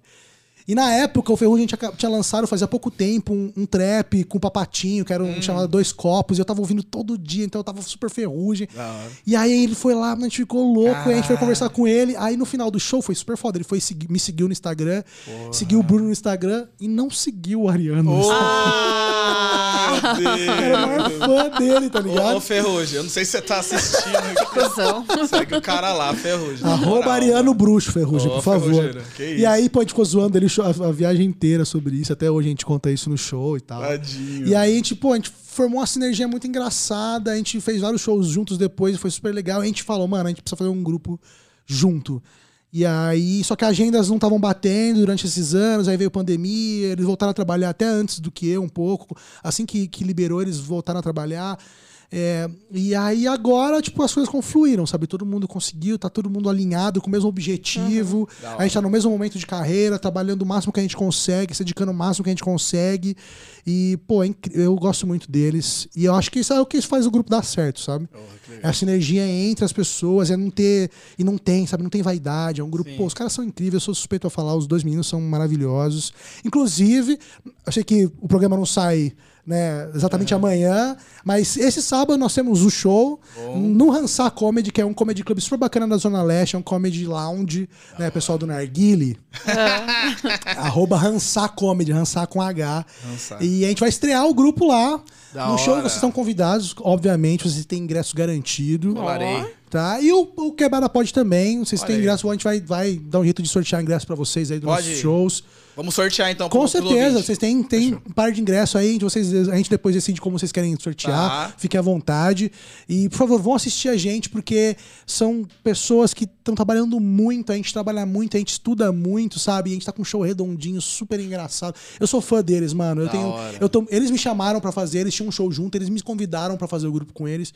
E eu fiquei extremamente honrado, porque, legal, sabe, tipo, quando você admira muito o trabalho na pessoa, aí a pessoa vem e, tipo, você me chamando pra gravar seu podcast. Isso, ligado? rapaz. Eu tava, Não fica pô, falando essas coisas pra ele. Ah, que Fica se isso, achando muito? Demais. Não, mas ele falou, você falou, falou que tá ranzinza, tô dando tem um Ah, materialzinho pô, pra ele não, sair desse, desse lugar, né? E aí, pô, trabalhar com quem você admira é, muito legal. gostoso, né? Então eu tô muito feliz. É uma, pô, um ano profissional pra mim, tá sendo legal. maravilhoso só de Da estar com hora. eles. E eu quero de verdade vocês lá, viu? Que eu sei que Eu vocês vão vou. gostar muito. Vou chegar, vou colar, vou dar várias risadas. E ó, eu queria falar também, palma. deixa eu, deixa eu fazer essa, essa daqui, senão os meninos vão ficar bravos comigo também. Porque todas as terças-feiras eu sei que às 7 horas da noite tem episódio novo do Quebrada Pod. Então, as terças-feiras que você vai fazer, você já vai entrar no YouTube, assistir o Quebrada Pod. Acabou, você vai direto pro Bexiga Comedy Club, que Olha só. todas as terças-feiras. Pronto. Nós estamos lá às 9 horas da noite, É. com um show testando o show. São vários comediantes super experientes, muita gente boa, muita gente famosa que vocês adoram ver, elenco rotativo e sempre piadas inéditas. Que foda. É um show que você não vai ver material que foi feito na internet, você não vai ver nenhuma piada que você já ouviu antes. É um material. E eu vou falar a verdade, é o tipo de show que pra mim mais vale a pena ir hoje em dia. Primeiro porque é de graça. Uhum. Olha, Olha, aí. que maravilhoso. Segundo, porque, cara, nenhum comediante faz um texto com tanto tesão quanto quando da primeira vez. É, né? Porque você tá. mu- É igual dirigir o carro que você acabou de comprar, entendeu? Você fica naquela ansi- na ansiedade, ai, chega logo, chega logo, ou usa o tênis que acabou de comprar, sabe? Porra, Você tá nessa. É isso aí, você criou, você falou, nossa, vai ser muito engraçado. Você já criou uma puta expectativa da plateia, vão aplaudir nesse momento, vão dar muita risada aqui. Da e aí você quer ver isso funcionar. Então, ninguém faz um show tão bem feito, tão gostoso como o da primeira vez do texto. Então, por favor, vão assistir o Testando Show, arroba Testando Show. Arroba testando show. Que sensacional, que entrevista maravilhosa. Pô, eu tô muito bom, muito feliz, cara. Tô muito feliz de verdade. Eu tô em êxtase aqui com que vocês. isso, cara. A- Falou A, a gente eu. tá muito feliz de, tá- de você estar aqui com a gente. Né, Dani? Demais. Tá muito feliz? Eu, eu desandei falar aqui. Ah, que maravilha. Não é? É, quando o Ribeirão Preto se junta. Então. É isso, é. Meu pai. Eu Às vezes tinha festa mais. na minha casa lá e meu pai vinha com um balde d'água e colocava assim do lado da minha mãe. Falei, é pra esfriar a língua. Caralho, muito bom. Ó, agora eu quero deixar aqui o espaço pra você mandar seu último recado, divulgue suas redes, fale com o pessoal do Quebrada Pod. Cara. Quebrada Pod é seu sangue bom. Antes de mais nada, eu tô extremamente honrado de verdade de estar aqui. Um Tamo podcast junto. recebeu tanta gente legal, que tem vocês aqui, foda. Prazer receber. É, quem quiser me seguir, por favor, a minha principal rede hoje é o Instagram, ainda mesmo ele estando do jeito que está. Né? É o arroba Matheus Costa Comediante, Matheus com H. E no Twitter é Matheus Costa Underline J. Minhas redes sociais são todas malucas. Eu sou um idiota com isso. Meu TikTok, que tá legal agora, Opa. é Matheus Costa Oficial. Então estão três vezes com nome diferente. E a gente achando que a Dani Mas tá o meu problema é, é o seguinte: antes, quando eu comecei a fazer, tinha um ator mirim da Globo que chamava Matheus Costa. Hum, E aí, se você jogava Matheus Costa nas coisas, só dava ele. Aí, se você jogava, juro por Deus, no Google, Matheus Costa stand-up, aparecia ator mirim da Globo fazendo Tá stand-up pedra no Rio de Ah, Janeiro. Na moral, Puta aí. É foda. isso. Aí, firmeza, aí ele deu uma sumida. Aí eu falei, ah, agora é meu momento. Esse é meu momento. Aí, durante a pandemia, surgiu um cara no TikTok que chama Matheus Costa, que faz uns vídeos ele falando Com português errado com o pai é, dele. Já vi. Aí ele também é o Matheus Costa em várias vezes. Eu não consegui pegar o Matheus Costa. Então, enfim, Caralho. minhas redes são tudo bagunçadas. É isso. E eu tenho podcast também, que é o Duas Histórias, Duas que tá em Histórias. pausa agora, mas tem a primeira temporada lá com 26 episódios. É um projeto muito bacana que eu fico muito feliz de ter produzido inteiro sozinho, onde meus convidados vão lá, eles contam duas histórias da vida deles. Uma delas é verdade, a outra é mentira. Ai, eu adoro e a gente não legal. conta pra plateia qual é qual. A audiência não sabe nunca qual é Mas qual. não, não tenta nem desconfiar. Não, tem uma né? galera que quando me encontra descobrir. sempre, tipo, tenta, Aham. fica, fica, ah, é. aquela, aquela história verdadeira e tal, tal, tal. Só que eu geralmente eu não falo. Até porque tem muitas que eu mesmo não sei. Tem algumas que os caras foram lá e no final, quando acabou a gravação, pô, essa aqui é verdade, isso aqui. Tem galera que foi lá e contou duas histórias verdadeiras, tem, tem galera que foi lá e só mentiu. Entendeu? mas fica na escolha da pessoa. Mas é isso, a gente não conta, e aí a pessoa vai lá e conta os maiores absurdos. Ah, é legal isso. Da E eu vou voltar a produzir uma segunda temporada com uma mecânica um pouco diferente. Boa. Vai ter stand-up no meio, vai ser mais bem produzido. Esse ano provavelmente já volta. Tô aceitando o convite aí também, que eu, pô, eu gosto muito de trabalhar com podcast. Quem tiver precisando de bancada aí, Aí. tem experiência, pô, gosto de falar pra caramba, tô com a agenda livre durante a tarde. Olha. O pessoal tiver precisando de mim aí, manda e-mail, manda lá DM no Instagram também. E eu acho que é isso, é isso que eu tô, tenho feito produzido esses dias. Já vou deixar anotado aqui que ele vai voltar outras vezes. Tô cavando, tô Porque aqui a cavando. gente tem vários assuntos, né? A gente, Então. Esse é o primeiro aqui, a gente tá trocando essa Pode ideia. crer.